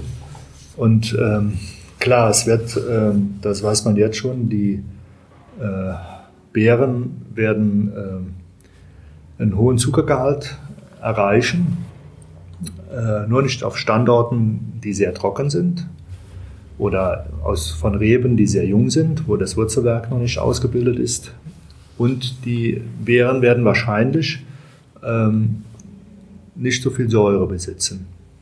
Und äh, wenn man halt jetzt mal das so ein bisschen äh, herausfinden will, wie es dann werden könnte, muss man einfach nur heute 2003er Weine aufmachen.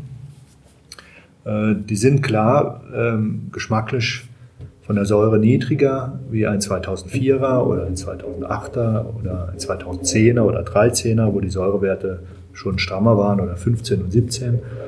Aber es sind äh, keine Weine, die äh, zu wenig Säure besitzen, äh, wenn sie restsüß sind. Ähm, klar, die, die Frage ist natürlich, wie, wie werden die sehr trockenen Weine äh, an der Mosel dieses Jahr verkraften, denn ähm, Sie werden wahrscheinlich sehr alkoholisch werden. Also gibt es etliche, die im Bereich um 13 Volumenprozent landen werden. Sie, die Säure wird äh, sehr moderat sein. Äh, also man wird es sehen. Die Aussichten, meine ich, sind sehr gut. Und äh, wenn jetzt nicht äh, eine Regenphase kommt während der Traubenleser, also das, was wir jetzt alle hoffen, dass es vielleicht ein bisschen regnet, wenn zu viele hoffen, dass es regnet und äh, Mitte September gibt es dann äh, 100 Liter Niederschlag und 25 Grad, dann äh, werden wir ein wunderbarer Trauben ernten hm. und wunderbare Weine daraus machen. Mein Mann vertraut auch nur auf die Gebete der älteren Damen.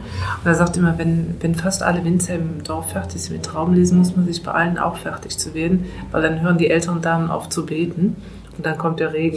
Also, ja, also wir sind ja schon sehr traditionell ne, in allem. Wobei 1976, was ja auch ein vergleichbarer Jahrgang war, da gab es bei den Bauern, also ich komme aus der Eifel, wirklich äh, Gebete. Also man hat sich in der Kirche getroffen, um für Regen zu beten. Mhm. Ich weiß nicht, ob es 76 an der Mose war. Ja. Aber heute, noch, ja, heute gibt es das nicht mehr, es gibt nur noch die Mai-Prozessionen. Und da finde ich dann auch wieder sehr schön, also diese Mai-Prozession, die gibt es an der Mosel in Frankreich, Luxemburg und Deutschland. Also wir haben so viele Bräuche an der Mosel, die älter als die Grenzen sind. Also abschweifen, Entschuldigung. Ja, wir sind ganz gespannt. Mhm. Also es kann noch viel passieren und äh, es kann vieles gut gehen und noch vieles daneben gehen. Ähm, ja, eine Aussage kann man durchaus treffen. Trauben werden reif. ja. Wir werden reife Trauben haben. Also es wird Wein geben ja. dieses Jahr. Gut, ähm, apropos Wein, ich würde sagen, wir probieren mal demnächst. Ja, genau. Jetzt kommen wir zu dem ja, ja, das ist dann, das ist eine, eine ganz große Liebe von uns. Das sind nämlich äh, die Reifenrieslinge. Mhm. Und wir werden jetzt mal einen aus der Leibener Lorenzislei für den Jahrgang 2004 probieren. Oh. Also seit wir, seit ich Weine ausbaue und seit äh, und auch mein Vater schon, haben wir immer Weine nicht komplett verkauft und bei den restsüßen Weinen spät und auslesen, äh, vor allen Dingen Spätlesen auch immer etwas zur Seite, beiseite gelegt, um halt äh, irgendwann mal wieder zu verkaufen. Ja, um, um auch so ein, ist wie eine, wie eine Bank, ja, man legt immer einen Teil zurück, um immer ein Polster für mögliche schlechte Jahrgänge zu haben. Ja, manchmal mussten wir dann auch äh, lügen und sagen, der Wein ist nicht mehr da, damit wir da noch von was auf Seite legen können. Und äh, ja, wir sind jetzt dabei, unter anderem den 2004er Lalvener Lorenzeslei zu verkaufen. Auch wieder der Gesichtspunkt, kann der Verbraucher das noch Weine lagern? Äh, ich finde, der soll die Weine dann kaufen, wenn sie entsprechend sind. Und äh, die Winzer sollten eher lagern und den Wein halt später auf den Markt bringen. Und das ist jetzt quasi 2004er, der ist jetzt seit einem Jahr wieder auf dem Markt. Ein verkauft ihr so jetzt genau, wieder? Genau, der ist jetzt wieder im Verkauf. Aha. Eine wunderschöne Farbe hier, flüssiges ja. Gold. Also da läuft ein Film ab äh, im Kopf, wenn man die Nase reinhält. Mhm. Da sind so viele Aromen drin. Das, das hat, glaube ich, auch so eine schöne äh, Honignote auch, oder? Genau, ein bisschen Honig ist drin, sind so auch Raucharomen. Wow. Aber auch mal so ein bisschen Heu, Holz, Leder ist mhm. beim Reifenwein der Wein. finde ich so faszinierend. Ja, Jungenwein war nicht wahr, ne? Mhm. Und die Weine brauchen also mindestens zehn Jahre, um dieses Lageraroma, wenn man es mal so technisch beschreibt, ähm, auch zu erreichen. Und äh, ja, die Weinwelt ist manchmal, ähm, gerade im Weißweinbereich, immer so vergleichbar mit der, mit der Salattheke. Ja, wann kommt der neue Jahrgang äh, und der alte ist dann schon wieder alt. Und, ähm, aber äh, das trifft halt nicht auf alle Weißweine zu. Es gibt ja ein äh, es gibt immer Ausnahmen der Regel und Mosel-Rieslinge, wenn die halt gerade, wenn es so Spätlesen sind, ähm, können halt sehr gut reifen. Mhm. Und das ist so etwas, was äh, ja die alten Weintrinker, die jetzt äh, so langsam weggestorben, sterben oder weggestorben sind, also die Großvätergeneration quasi, die hat das noch, von mir die Großväter haben das noch gewusst, aber die Generation vor uns, die hat die ist ja irgendwann mal auf, äh, auf Italien und Frankreich und äh, die neue Welt gestoßen und Österreich und äh, überall, wo es halt tolle Weine gibt und auch mit Recht darauf gestoßen, aber der, diese Weinstilistik, die ist irgendwie so weggefallen. International gibt es da bei den bekannten Weingütern immer noch riesen Nachfrage. Äh, aber in, in Deutschland ist das so etwas, was eine Weinstilistik, die gar nicht mehr so bekannt ist. Also ich, sag, ich spreche jetzt mal von normalen Verbrauchern. Ich spreche jetzt nicht von den Sterne-Restaurants und den Sommeliers.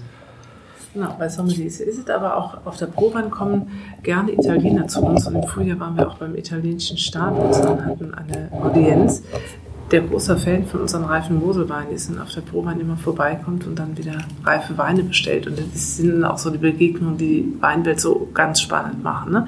Wenn man dann zu einem Winzer nach Hause eingeladen wird, weil der Fan von seinem Moselwein ist. Und die ersten Jahre war ich immer ganz fasziniert. Also wir hatten diesen Moselwein und zu uns kamen dann junge Italiener mit schwarzen Augen und Locken und waren völlig äh, fasziniert von unseren Weinen, als ich immer noch dachte, naja, Moselwein, hm, aber Italien ist auch schön. Ja?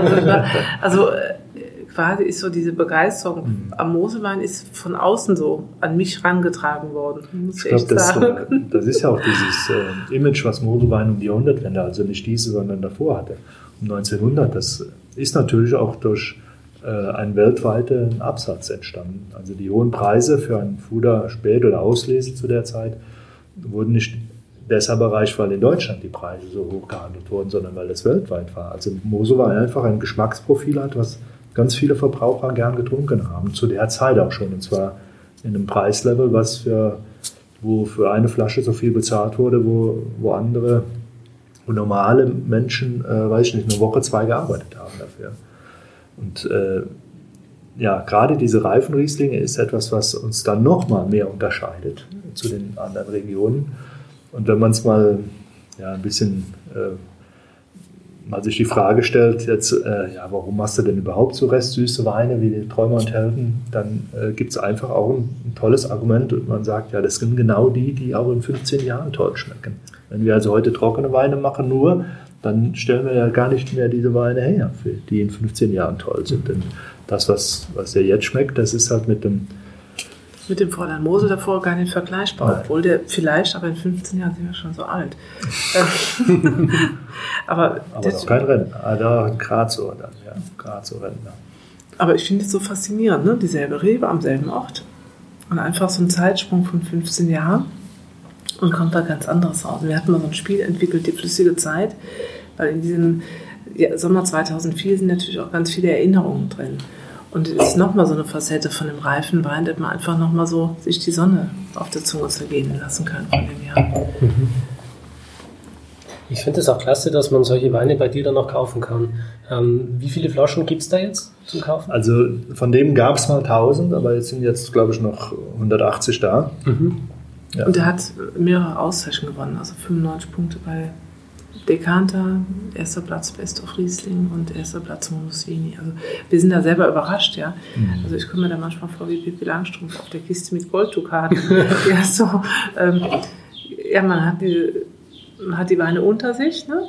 aber weiß gar nicht, selber gar nicht um den Wert. So. Das Schönste ist wirklich 8,5% Alkohol. Ja? Genau. Äh, man hat eine wahnsinnige äh, Fülle an Aromen, Geschmack Mhm. Und das alles zu 8,5% Alkohol. Aber es müssen halt, äh, die Herkunft ist wichtig und dass man braucht auch Trauben, die auch teilweise etwas überreif sind. Mhm. Also 2004 war jetzt kein so ein großes Jahr wie 2003, aber das waren unsere besten Trauben, die wir da damals geerntet haben und äh, es war eine leichte Botrytis war da, aber nicht so viel. Aber es, ja, es ist auch kein 100 Grad, er hatte keine 100 Grad er hatte glaube ich 94 sowas. Aber trotzdem ist ein Wein, der jetzt zum jetzigen Zeitpunkt wahnsinnig Spaß macht. Mhm. Wo liegt der jetzt preislich? Ja, was sagst du denn? also Preis ist immer sowas, was äh, da reden, die, reden wir bei Weinproben gar nicht so gerne darüber. Aber ja, wenn man es, ähm, ich würde mal sagen, er kostet ein Zehntel von dem, was aber Egon Müller kosten würde ja, das ist ja, aber das ist ja ein Vergleich. Also, ähm, deswegen das ist ja 1200. deswegen hast du eben mit der Kiste ja, mit den. ich glaube, so ein Wein. Ja. Für seine 12.000 Euro Flasche? Nee, das sowas nicht. Nee, das ist, das ist ja auch eine Trockenbeerauslese. Also hier das, äh, der kostet bei uns 28 Euro. Ja, ist ja günstig. Also ich hätte, wenn es mich jetzt so gefragt hättest, hätte ich jetzt 30 Euro gesagt. Ja. Hätte ich jetzt gesagt. Ja gut, 28, 30, das passt ja dann ungefähr. Aber es ist eigentlich noch für ein, also es ich meine, wir sind ja, wir leben ja vom Weinbau und ähm, ähm, in letzter Konsequenz muss sich das ja irgendwie auch rechnen, aber klar, es, ähm, es muss auch Spaß machen es sind ja auch rare Weine. Also es ist ja nichts, was, ähm, was wenn man jetzt mal alle Mosekeller durchgeht äh, von den Weingütern, ähm, weiß man nicht, wie viele Flaschen man dann zusammenbekäme davon. Wahrscheinlich mehr, wie man denkt. Dann äh, viele Mosewinzer, die sagen sich, ja, hm, bevor ich den jetzt billig verkaufe, dann lege ich ihn lieber auf Seite und äh, warte, bis er dann später einfach mal Geld kostet. Denn ähm, der Preis ist ja eigentlich nur ein Verhältnis zwischen Angebot und Nachfrage. Mhm. Sagt zwar, Preis sagt zwar immer auch etwas über Qualität aus, also hoher Preis, hohe Qualität, ist dann aus Sicht des Winzers oder der, der den Preis festlegt, ist das eine Sache, aber äh, ja, hohe Preise muss man sich auch erarbeiten durch, durch hohe Nachfrage da, da fangen wir jetzt so langsam an, damit äh, das so auf den Weg zu bringen, dass wir dass die, die Weine nachgefragt werden und äh, ja, ja schauen aber mal. Wir sind aber dann nicht, ähm, nicht eilig unterwegs. Nee. Ja, also weil wir, weil wir einfach selber gerne trinken. Mhm. Und, das also, ist ja jetzt so pro Jahrgang ist das jetzt, weiß ich nicht, ist das ein Prozent, was ja, ja. dann dann so hinlegen. Ne? Mhm. Also ich finde es, wie gesagt, klasse, dass es das Angebot gibt. Es ist nicht selbstverständlich, dass äh, ein 2004er Jahrgang dann nochmal verkauft wird. Ähm, und gerade für die Verbraucher ist es toll, weil die sich die Sachen nicht dann jahrelang in den Keller reinlegen müssen und ja. manche die Möglichkeit auch gar nicht genau. haben. Viele haben gar nicht die Möglichkeit. Ne? Ja. Wenn man in einer Etagenwohnung ist, hat man keinen kalten Keller. Ja. Genau. Gut, ähm, du hast ja noch einen, glaube ich. Genau, dann haben wir noch eine eine Bärenauslese mhm. haben wir noch da. 2015. Also wenn der Jahrgang es hergibt, ähm, machen wir auch, äh, selektieren wir auch im Herbst. Das heißt, äh, sie selektiert dann. Und ähm, Ja, wir machen das nicht. Wir haben nicht, leider nicht diese Hightech-Bänder oder so, sondern wir haben dann einen Wagen unten am Fuß von der Laurentius stehen. Da ist die Laurentius. Haben Sie die? ja, da sieht man auch die Köverische. Mhm. Und da haben wir dann die besten Sachen. Und dann steht hier unten ein Anhänger. Mit, der, mit den zwei Monoradbahnen kommen die Trauben runter. Also wir legen die Boxen, die Boxen werden auf die Monoradbahn gestellt.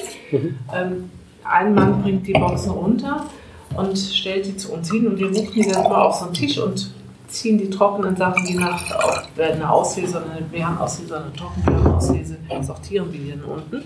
Und müssen unheimlich schnell arbeiten, weil die natürlich auch schnell oben arbeiten. Also es sind meistens so sieben, acht Leute oben und zwei unten auf dem Hänger. Aber wir müssen dann die ganzen Kisten auch ähm, auswuchten unten. Und ich habe mir das Gefühl, ich bin so wie so ein Preisbox. Das ist bestimmt sehr anstrengend, ja. ja, aber es ist eine total schöne Arbeit. Ja, also weil morgens ist auch, ist auch so idyllisch. Ja, also morgens ist unten noch Nebel oft und dann sehen wir oben stehen die schon in der Sonne. Wir stehen noch im Kalten, im Schatten und ein bisschen im Nebel und dann irgendwann ab Mittag ist bei uns auch Sonne und ähm, Also die Entscheidung, ob selektiert wird oder nicht, das hängt immer so vom Jahrgang ab. Also 2016 haben wir nicht selektiert, 2015 haben wir, äh, 2017 haben wir ein bisschen, nicht viel. unter Tränen. Ich habe einen Tag angefangen und der eine Rumäne, der mir vorher mit mir salutiert hat, er hat gesagt, ob ich meinen würde, den Sinn macht, was ich das tue. Und dann habe ich, hat, kam unsere älteste Tochter, die hatte Semesterferien oder zwischen Prüfungen gerade Zeit und kann mir helfen. Die kam nachmittags und dann hieß immer noch, naja, ob das was gibt da, ob das eine Menge wird. Und dann haben wir am nächsten Tag aber schon äh, einiges wegselektiert bekommen. Ja. Also es ist, äh, auf der einen Seite muss man schauen, äh, wie ist die Botrytis, ist sie sauber? Also es gibt ja auch, ähm, wenn Botrytis sehr alt ist, Edelfäulnis, dann kommt's auch, können auch da so negative Pilze sich da reinmachen, so grüne und weiße. Also nicht diese, diesen Botrytis-Pilz, sondern andere. Und dann kann man sie eigentlich nicht mehr verwenden. Und, das, und wir müssen halt schauen, dass wir dann äh, den Träumer und Helden, da, da wird der quasi rausselektiert, ähm, nicht zu schlecht machen. Das heißt, diese zu 10, dünn. 10 20 Prozent brauchen wir für das Cremige. Und wenn wir die dann rausnehmen, dann fehlt da das Cremige. Ja. Also das ist immer so eine Entscheidung. Genau. Und äh, auch da, gerade in der, in der Leibnizer Lorenzlei, den richtigen Lesetermin zu finden. Also sollen wir schon oder sind wir zu spät? Ähm, Fängt es morgen an zu regnen oder nicht? Das sind alles so Entscheidungen, die, die uns am allerschwierigsten fallen. Kann man sich da so ein bisschen an die anderen Winzer orientieren? Ich meine, Ja, es da teilen wird- sich ja verschiedene Winzer, oder die Lage? Es wird schon äh, miteinander gesprochen, aber in letzter Konsequenz macht es auch jeder so, wie er denkt. Hm. Also 2015 war so ein ganz sinnliches Jahr. 2014 waren wir im Herbst, hatten wir leichte Probleme mit Regen und haben uns 2015 deswegen wahnsinnig beeilt. Also wir haben so richtig äh, Gas gegeben und dann waren wir dienstags abends fertig, ich weiß genau. Und mittwochs morgens sind wir aufgewacht und draußen lag Schnee und dann haben wir gedacht, boah, wie schön das ist. Der erste Morgen im Bett, wo man nicht früh raus muss, sondern man kann sich nochmal umdrehen, guckt raus und der Schnee ist einfach so und dann haben wir gemerkt, alle Kollegen waren noch am Lesen. Wir waren die Wow. Einzigen, also von denen, mit denen wir so im, es war nicht zu früh. Ja, und ähm, Wir haben dann, bis man dann das Resultat schmeckt im Keller. Ja, das dauerte ja dann bis Januar, Februar, März. Da waren wir halt bis Januar, Februar, März, haben wir immer gedacht, oh, war sehr verunsichert. oh, eine Woche zu früh, eine Woche zu früh, eine Woche zu früh. Und dann hat aber Jensis Robinson die Weine sehr gut bewertet. Also überhaupt zum ersten Mal über unsere Weine geschrieben und auch sehr gut bewertet. Also, aber die ist immer so ein, wir sind immer, wir haben immer viel mehr Fragen als Antworten. Das ist, glaube ich, so typisch für unseren Job, ne? Ja, aber ist nie fertig. Es wird immer, kann immer besser sein. Ja, Dann probieren wir das Ganze ja mal. genau. Prost.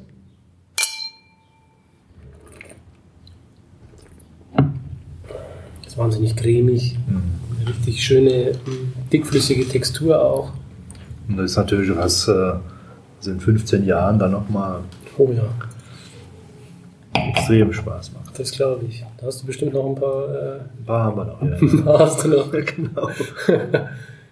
Ja. Trösten uns dann über unser Alter hinweg. Na gut, das, äh, das reine Reifen können ist ja nicht nur bei, bei Mosel so. Gibt es in Bordeaux ja sehr stark. Und, äh, ich glaube, bei uns fehlt jemand, der da mehr darüber spricht. Dass der so, so einen Hype draus macht. Und es gab ja mal diesen Bordeaux-Hype, das war Anfang der 90er, Mitte der 90er Jahre, nach alten Reifen Bordeaux. Und da hat der HD Rotenstock hat dann da so Verkostungen gemacht mit ganz alten Magnumflaschen aus aus Bordeaux.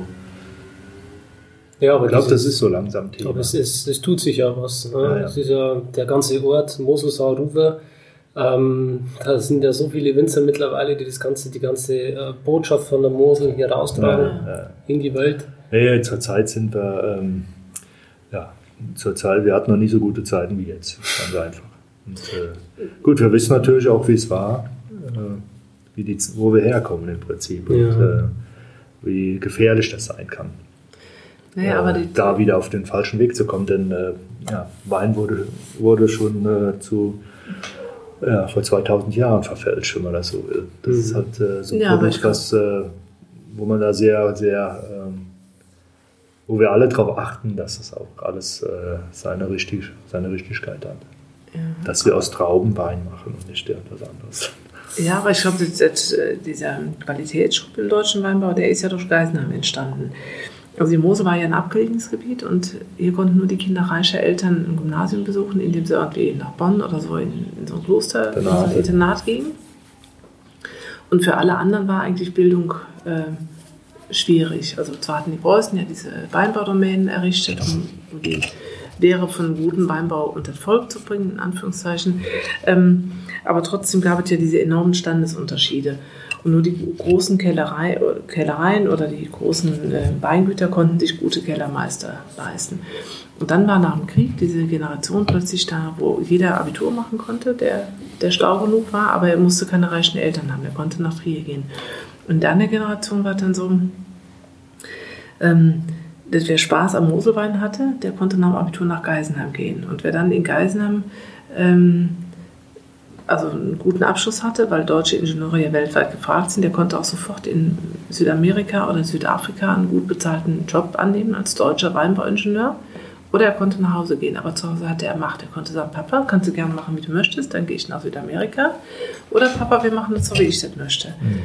Und damit hatten die jungen Winzer plötzlich Macht. Und also dein Vater hat dir auch gern alle Macht übertragen im Weingut. Mhm. Ja? Also der hatte eine, eine, Fachschulausbildung nur gemacht. Ne? Ja, der hat, ja. glaube war ein, ein Winter war der nur auf der Schule. Hat keine richtige Ausbildung. Ja.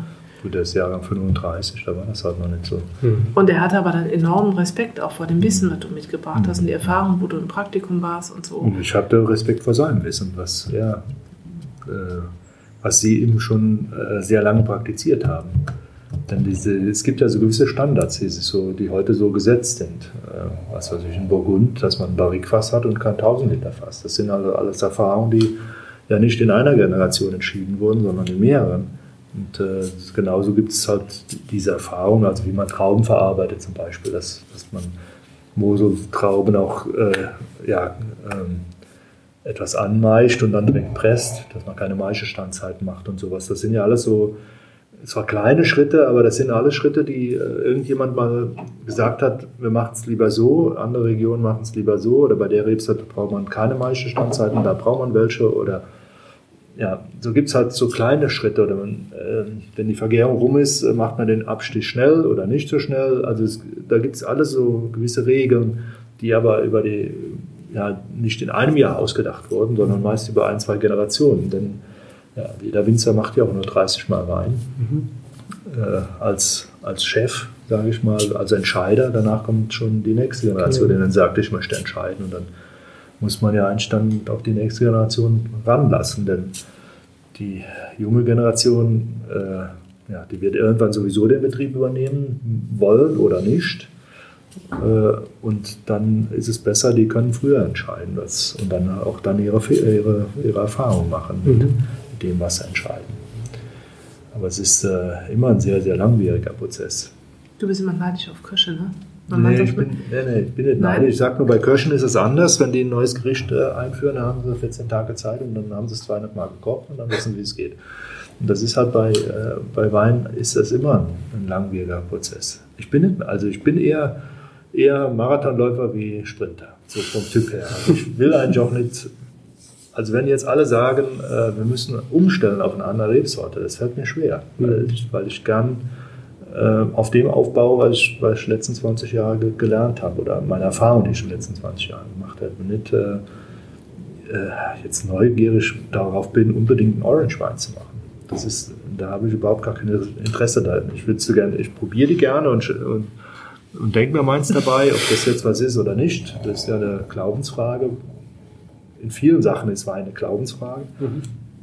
Für mich ist wichtig, dass, äh, dass wir Weine haben, die vielen Leuten Spaß machen. So, das heißt äh, nicht, dass das ein einfacher Wein soll, sein soll, sondern der ist schon, äh, hat schon seine, ist nicht einfach erzeugt, sondern da haben wir uns über bei jedem Wein Gedanken gemacht, warum der so schmeckt, wie er jetzt ist. Aber es muss auch kein, es sollte auch kein komplizierter Wein sein. Ich glaube, das, das Erfolgsrezept des Moselweines war immer, dass er einfach wunderbar geschmeckt hat schon immer. Also um 1900 rum war es einfach eine, kamen Weine von der Mosel, die unter den Bedingungen, die damals waren, schon geschmeckt haben. Und das ist etwas, was, äh, was man nie aus dem Auge äh, äh, äh, lassen soll. Äh, entscheidend ist nachher, wie schmeckt der Wein. Ist das, was viele Verbraucher interessiert? Nicht, wie ist die Bewertung vom Parker? Habe ich da oder habe ich jetzt fünf Träubchen Gummi oder eins oder zwei? Ich finde, es ist schon ein Erfolg, wenn man überhaupt da drin steht, ob man eins oder fünf hat. Das ist dann nicht entscheidend. Also ist schon ein Unterschied, aber es ist äh, nicht gravierend. Das sind ja auch, äh, sowas muss man sich auch hier über die Jahre erarbeiten, dass man sagt, okay, das bin jetzt auf so einem Level oder das weiß jetzt die Erfahrung, die ich habe, die, die führen dazu, dass ich halt äh, jetzt schon dem Wein noch etwas mehr Schliff geben kann oder eben noch, noch perfekter hinkriege. Äh, aber es, äh, es ist trotzdem mein Arbeiten jedes Jahr, die Sache noch besser zu machen. Und äh, ja, ein zufriedener Winzer ist kein guter Winzer. Das, Winzer müssen immer ein bisschen unzufrieden sein mit seinem Wein, um das dann noch mal ein bisschen besser zu sein. Aber es gibt es bei Sportlern auch. Oder letztens habe ich ein Gespräch mit einem Trainer geführt, der, der sagt das Gleiche. Ja, wenn er ein Spiel anguckt, dann, ist er, dann weiß er auch, dass er es noch besser machen kann, seine Jungs oder Mädels. Aber die Frau vom Winzer, die kann sich einfach schon total freuen über einen sagen, der ist jetzt mein Lieblingswein oder also ich bin da viel unbedarfter, ne? Ich kann sagen, wunderbar. Also, aber du bist auch zutiefst getroffen, wenn jemand sagt, der Wein ähm, passt nicht zu ihm, ne? Um das jetzt ja, mal so oder zu sagen. sowas, oder der sagt dann, ach, der ist mir doch ein bisschen süß. Also das, ist dann, das tut dann schon so ein bisschen Das weh. tut Weil, Mann weh, ja. Und ich sage dann Das sind immer, ja alles Babys, wie schön, dass es so viele verschiedene ja. Weine gibt, ja. Also ich habe da gar kein Problem mit. Aber wenn jemand sagt, ein Buch von mir gefällt ihm nicht, das trifft mich dann auch wieder. ja.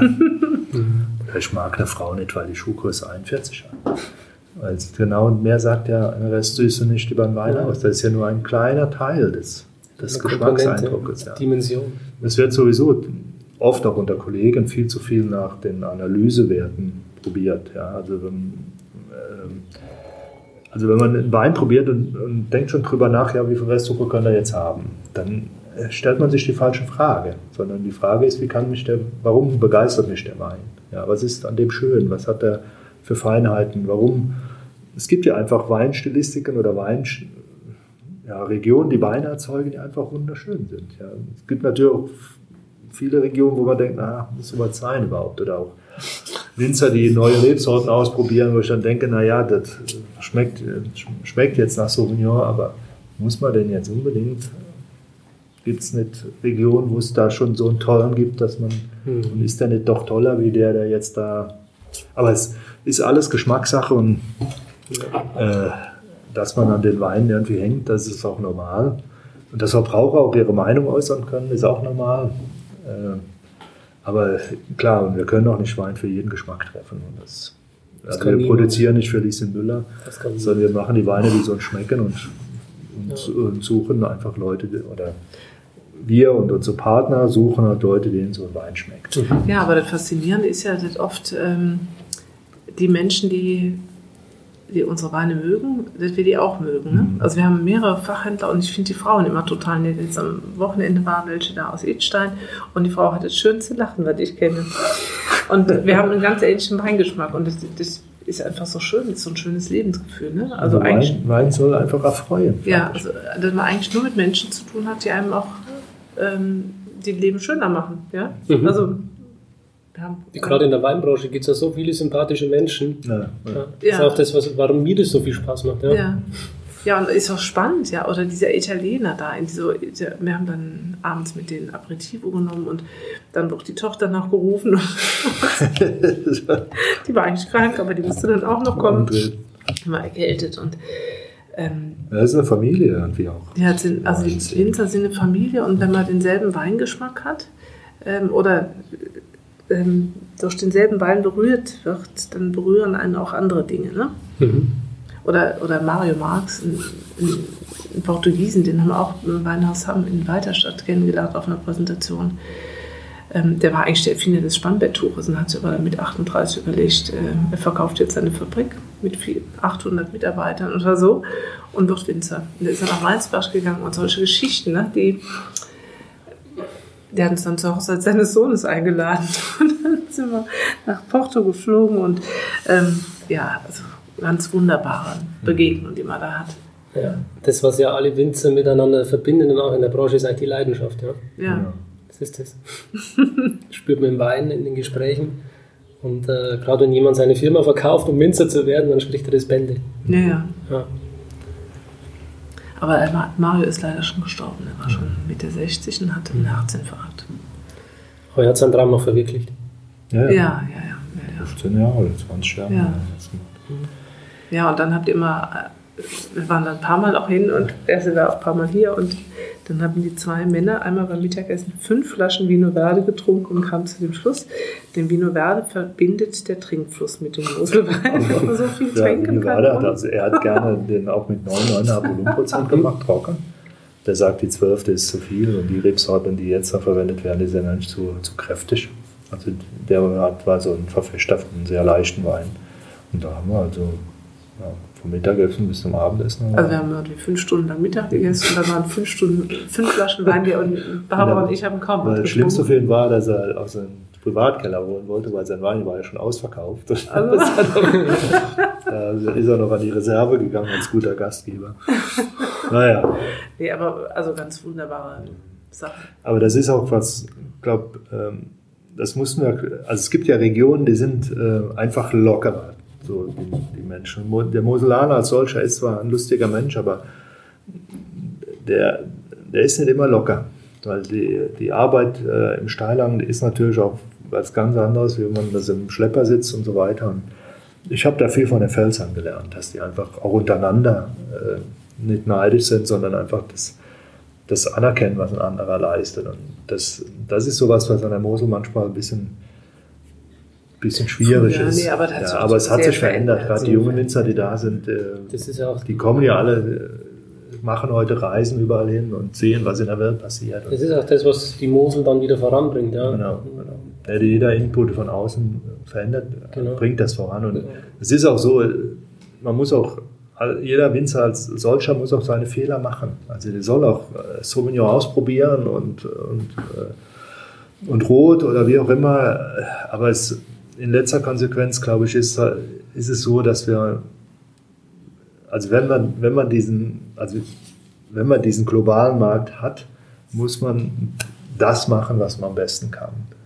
Und wenn, das, wenn es das ist, dass man aus, aus den Trauben, die man erntet, das Beste machen. Und wenn es das ist, dass der 30 Gramm Restzucker haben muss, damit er richtig gut schmeckt, dann muss man das tun. Klar, wenn man jetzt sagt, ich habe meine Endverbraucher, die sind froh mit mir, die wollen auch gerne noch äh, neuerdings ein Sauvignon trinken, dann mache ich den für die, aber das ist ja nicht das, was, was ja, aber, wo, wo man eben in diesem Markt platziert wird.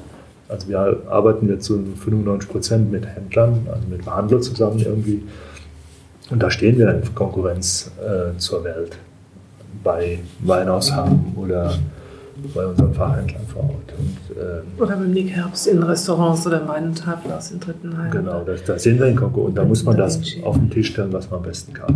Und das ist vielleicht zur Zeit, diese Süße ist äh, Ja, polarisiert zuweilen. polarisiert aber- zurzeit, aber es gibt immer mehr, die sich dafür mehr Also- interessieren, dieses Feinfruchtige. Weil der einfach gut schmeckt. Fertig. Mich würde noch interessieren, ähm, auf euren Flaschenessen ist jetzt kein VDP-Logo. Ja. Ähm, ob es da eine Entscheidung von euch gab oder ob es da noch was. Also bei- bei, den, bei, dem, bei der Clubmitgliedschaft, ja oder nein, werden die Weingüter nicht gefragt. Okay.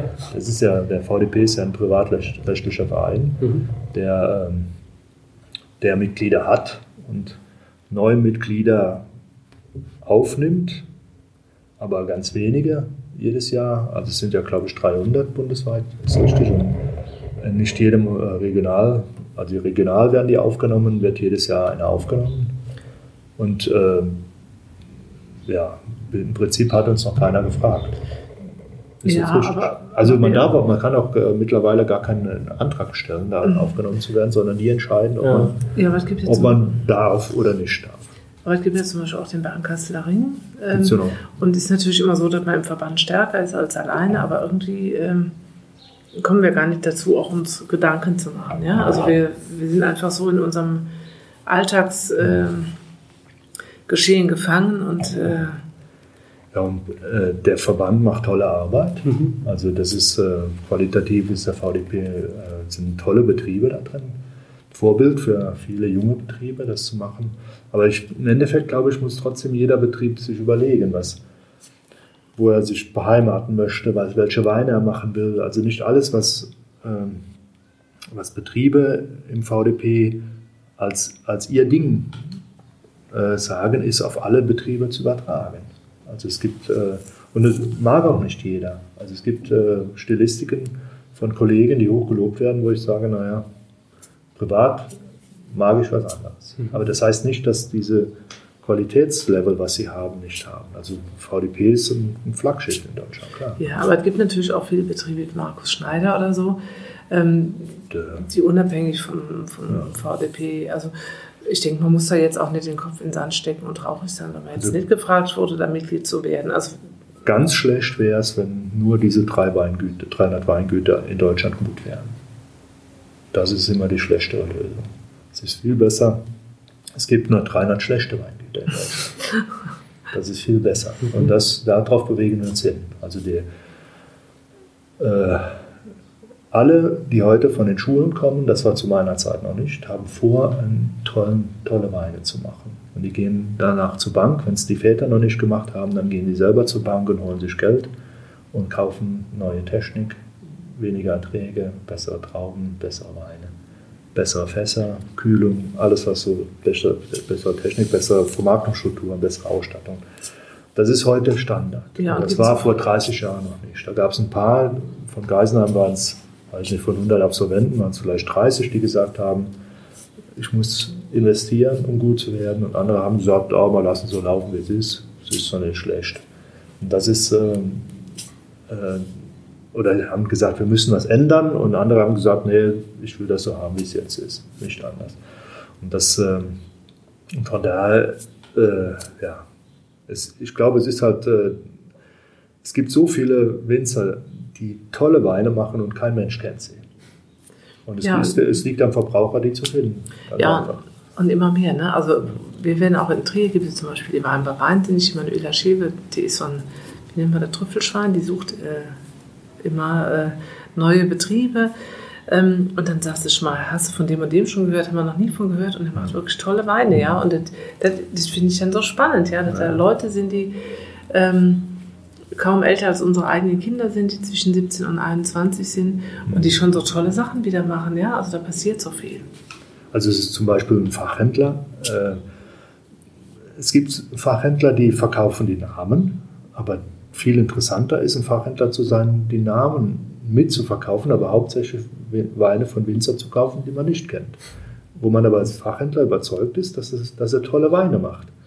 Und, und darüber kann er dann zu seinen Kunden ein, ein Verhältnis kriegen, dass der Kunde sagt, ja, ich könnte jetzt für den Fachhändler, den bekannten Winzer bezahle ich jetzt für eine Flasche 10 Euro, aber mein Fachhändler, der hat einen Winzer an der Hand, der macht das Gleiche für 8 Euro. Die gleiche Qualität, wenn nicht sogar besser. Und das ist doch das, was den Fachhändler nachher ausmacht. Also es gibt eine Chance sowohl auf der Seite wie auch auf der Seite. Also das heißt, das ist eine, keine Sache von Gut und Böse, ja, sondern es ist einfach, entweder ist man da dabei oder ist nicht dabei. Und wichtig ist, dass alle gute Arbeit machen, alle Qualitätsstreben da haben. Also alle in der Branche. Und das schließt auch, ich sag mal, die Kellereien und Genossenschaften nicht aus, die äh, den Supermarkt beliefern. Da, da, da, muss genauso ein Qualitätsstreben sein. Ich meine, wenn man, äh, weiß nicht, beim Lava zu Mittag isst und Lust auf eine Currywurst hat und geht dann in Stromberg äh, über einen Kiosk und kriegt da eine schlechte Wurst, dann sagt, fährt man nach Hause und sagt, Lava war scheiße. Also, also ja. es gehört alles dazu. Sowohl eine, eine Pommesbude wie auch ein Sternerestaurant muss qualitativ einfach an sich arbeiten, um die Region besser zu machen. Mhm. Das ist ja das, was wir eigentlich machen. Wir arbeiten ja dran, mit unseren Weinen die Mosel auf ein, auf ein höheres Qualitätslevel zu kriegen, was teilweise dann andere Dörfer, wie jetzt äh, Bayersbronn, schon mal erreicht hat im, im Schwarzwald mit, äh, mit den Restaurants, die, die, es da gibt und Hotels. Also das ist etwas, was, wo wir dann auch unseren Beitrag leisten können. Mhm. Mit dem regionalen Produkt einfach diese Mosel oder wenn Sie so, wenn ihr wollt, äh, Rheinland-Pfalz auch bekannt zu machen als Weinregion und Tourismusregion, die dann, denn das gehört ja alles irgendwie auch zusammen. Das ist ja nicht nur Wein, es ist auch Käse und es ist auch. Schöne Ferienblumen aus unserer Sie sind hier auch der Feeds oder äh, regionaltypische ja. Geschichten, Ferienwohnungen, Hotels, Speisen, Zander, Moselfisch, also alles, was so eine Region auch, auch zurecht, Kartoffeln. Kartoffeln, diese große Kartoffeln. Wie isst du dir am liebsten die Kartoffeln? Äh, die müssen äh, von Schieferboden sein. Genau. aber Fritteuse zerstört das Terroir, oder? Nee, nee. Also, aber sie sind. Äh, wir essen immer Annabelle, die Sorte Annabelle vom Schieferboden aus bekommt. Da könnten wir alle sterben für. Und es gibt äh, eine Machart, die ist hier an der Mosel noch recht bekannt. Das ist, äh, das, das heißt die Kartoffeln dünsten gedünstete Kartoffeln. Aber ihr sagt gedämpft. Gedämpft, genau. Im Prinzip sind es eine Art Bratkartoffeln, aber man brät die Kartoffeln dann roh. Und zwar so in, in geschnitten wie, äh, wie, wie Pommes frites, mhm. die dann halt frittiert werden, aber in dem Fall werden sie halt an, in, Butter. in Butter stark angebraten. Dann wird, die, wird auf 1 gestellt, also niedrig gestellt, die Kartoffeln gewendet, also sind dann richtig kross auf einer Seite und dann macht man einen Deckel drauf, der, äh, wo etwas äh, äh Wasser dann entweichen kann und dann lässt man sie 20 Minuten stehen, bis sie durchgekocht sind, also bis also sie durch gar. sind. Dann entsprechend gesalzt und gedünstet sind sie am allerbesten. Mhm. Im Sommer perfekt mit Dickmilch, das essen die nicht so gerne. Aber früher hat man zum Beispiel auch sauer eingelegten Moselfisch dazu gegessen. Also das, oder ein Ei draufgeschlagen, sowas dann. Also so. Ja, schön Riesling dazu und dann. Schön Riesling dazu, genau. Aber die, also Kartoffeln, hm, ich komme aus der Eifel, aus der Nähe von Main. Und meine Eltern sind jedes Jahr beleidigt, weil wir keine Kartoffeln von ihnen nehmen, weil mir die einfach überhaupt nicht schmecken. Wir haben nicht den guten Schieferboden gegessen. ja. Also man wird schon eigen als Winzersfrau.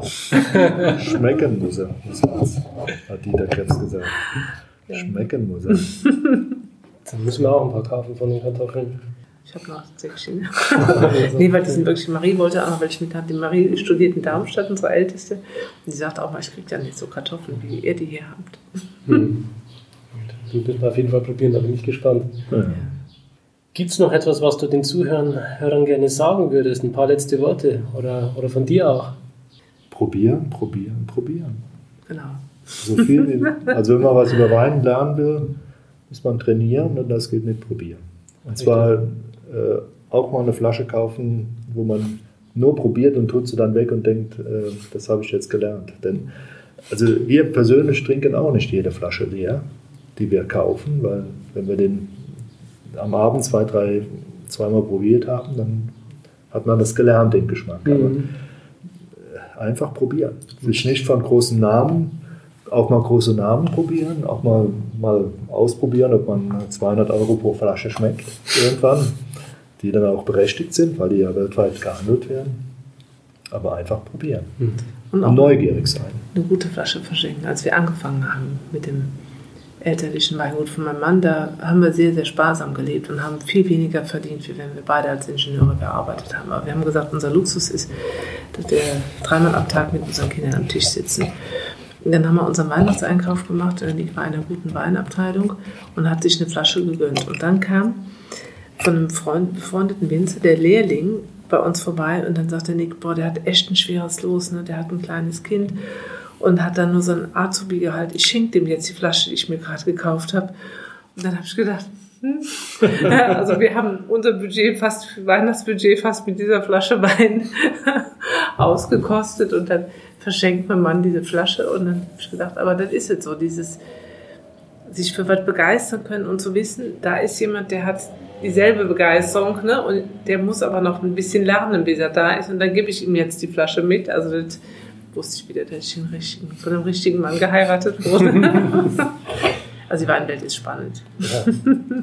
ähm, ich habe jetzt alle Weine probieren dürfen, mhm. das ganze Sortiment und ähm, sind wirklich empfehlenswert. Am, am besten hat mir persönlich der 2004er gefallen, aber das kann man natürlich jetzt schlecht vergleichen, weil es ein gereifter Wein ist. Ja, gut, der ist ja nicht so alltäglich. Richtig. Aber den kann man auf jeden Fall kaufen. 180 Flaschen gibt's noch. Genau, genau, kann man auch. Genau, ich werde mir dann eine Flasche kaufen. okay. Und ähm, bitte teilt den Podcast.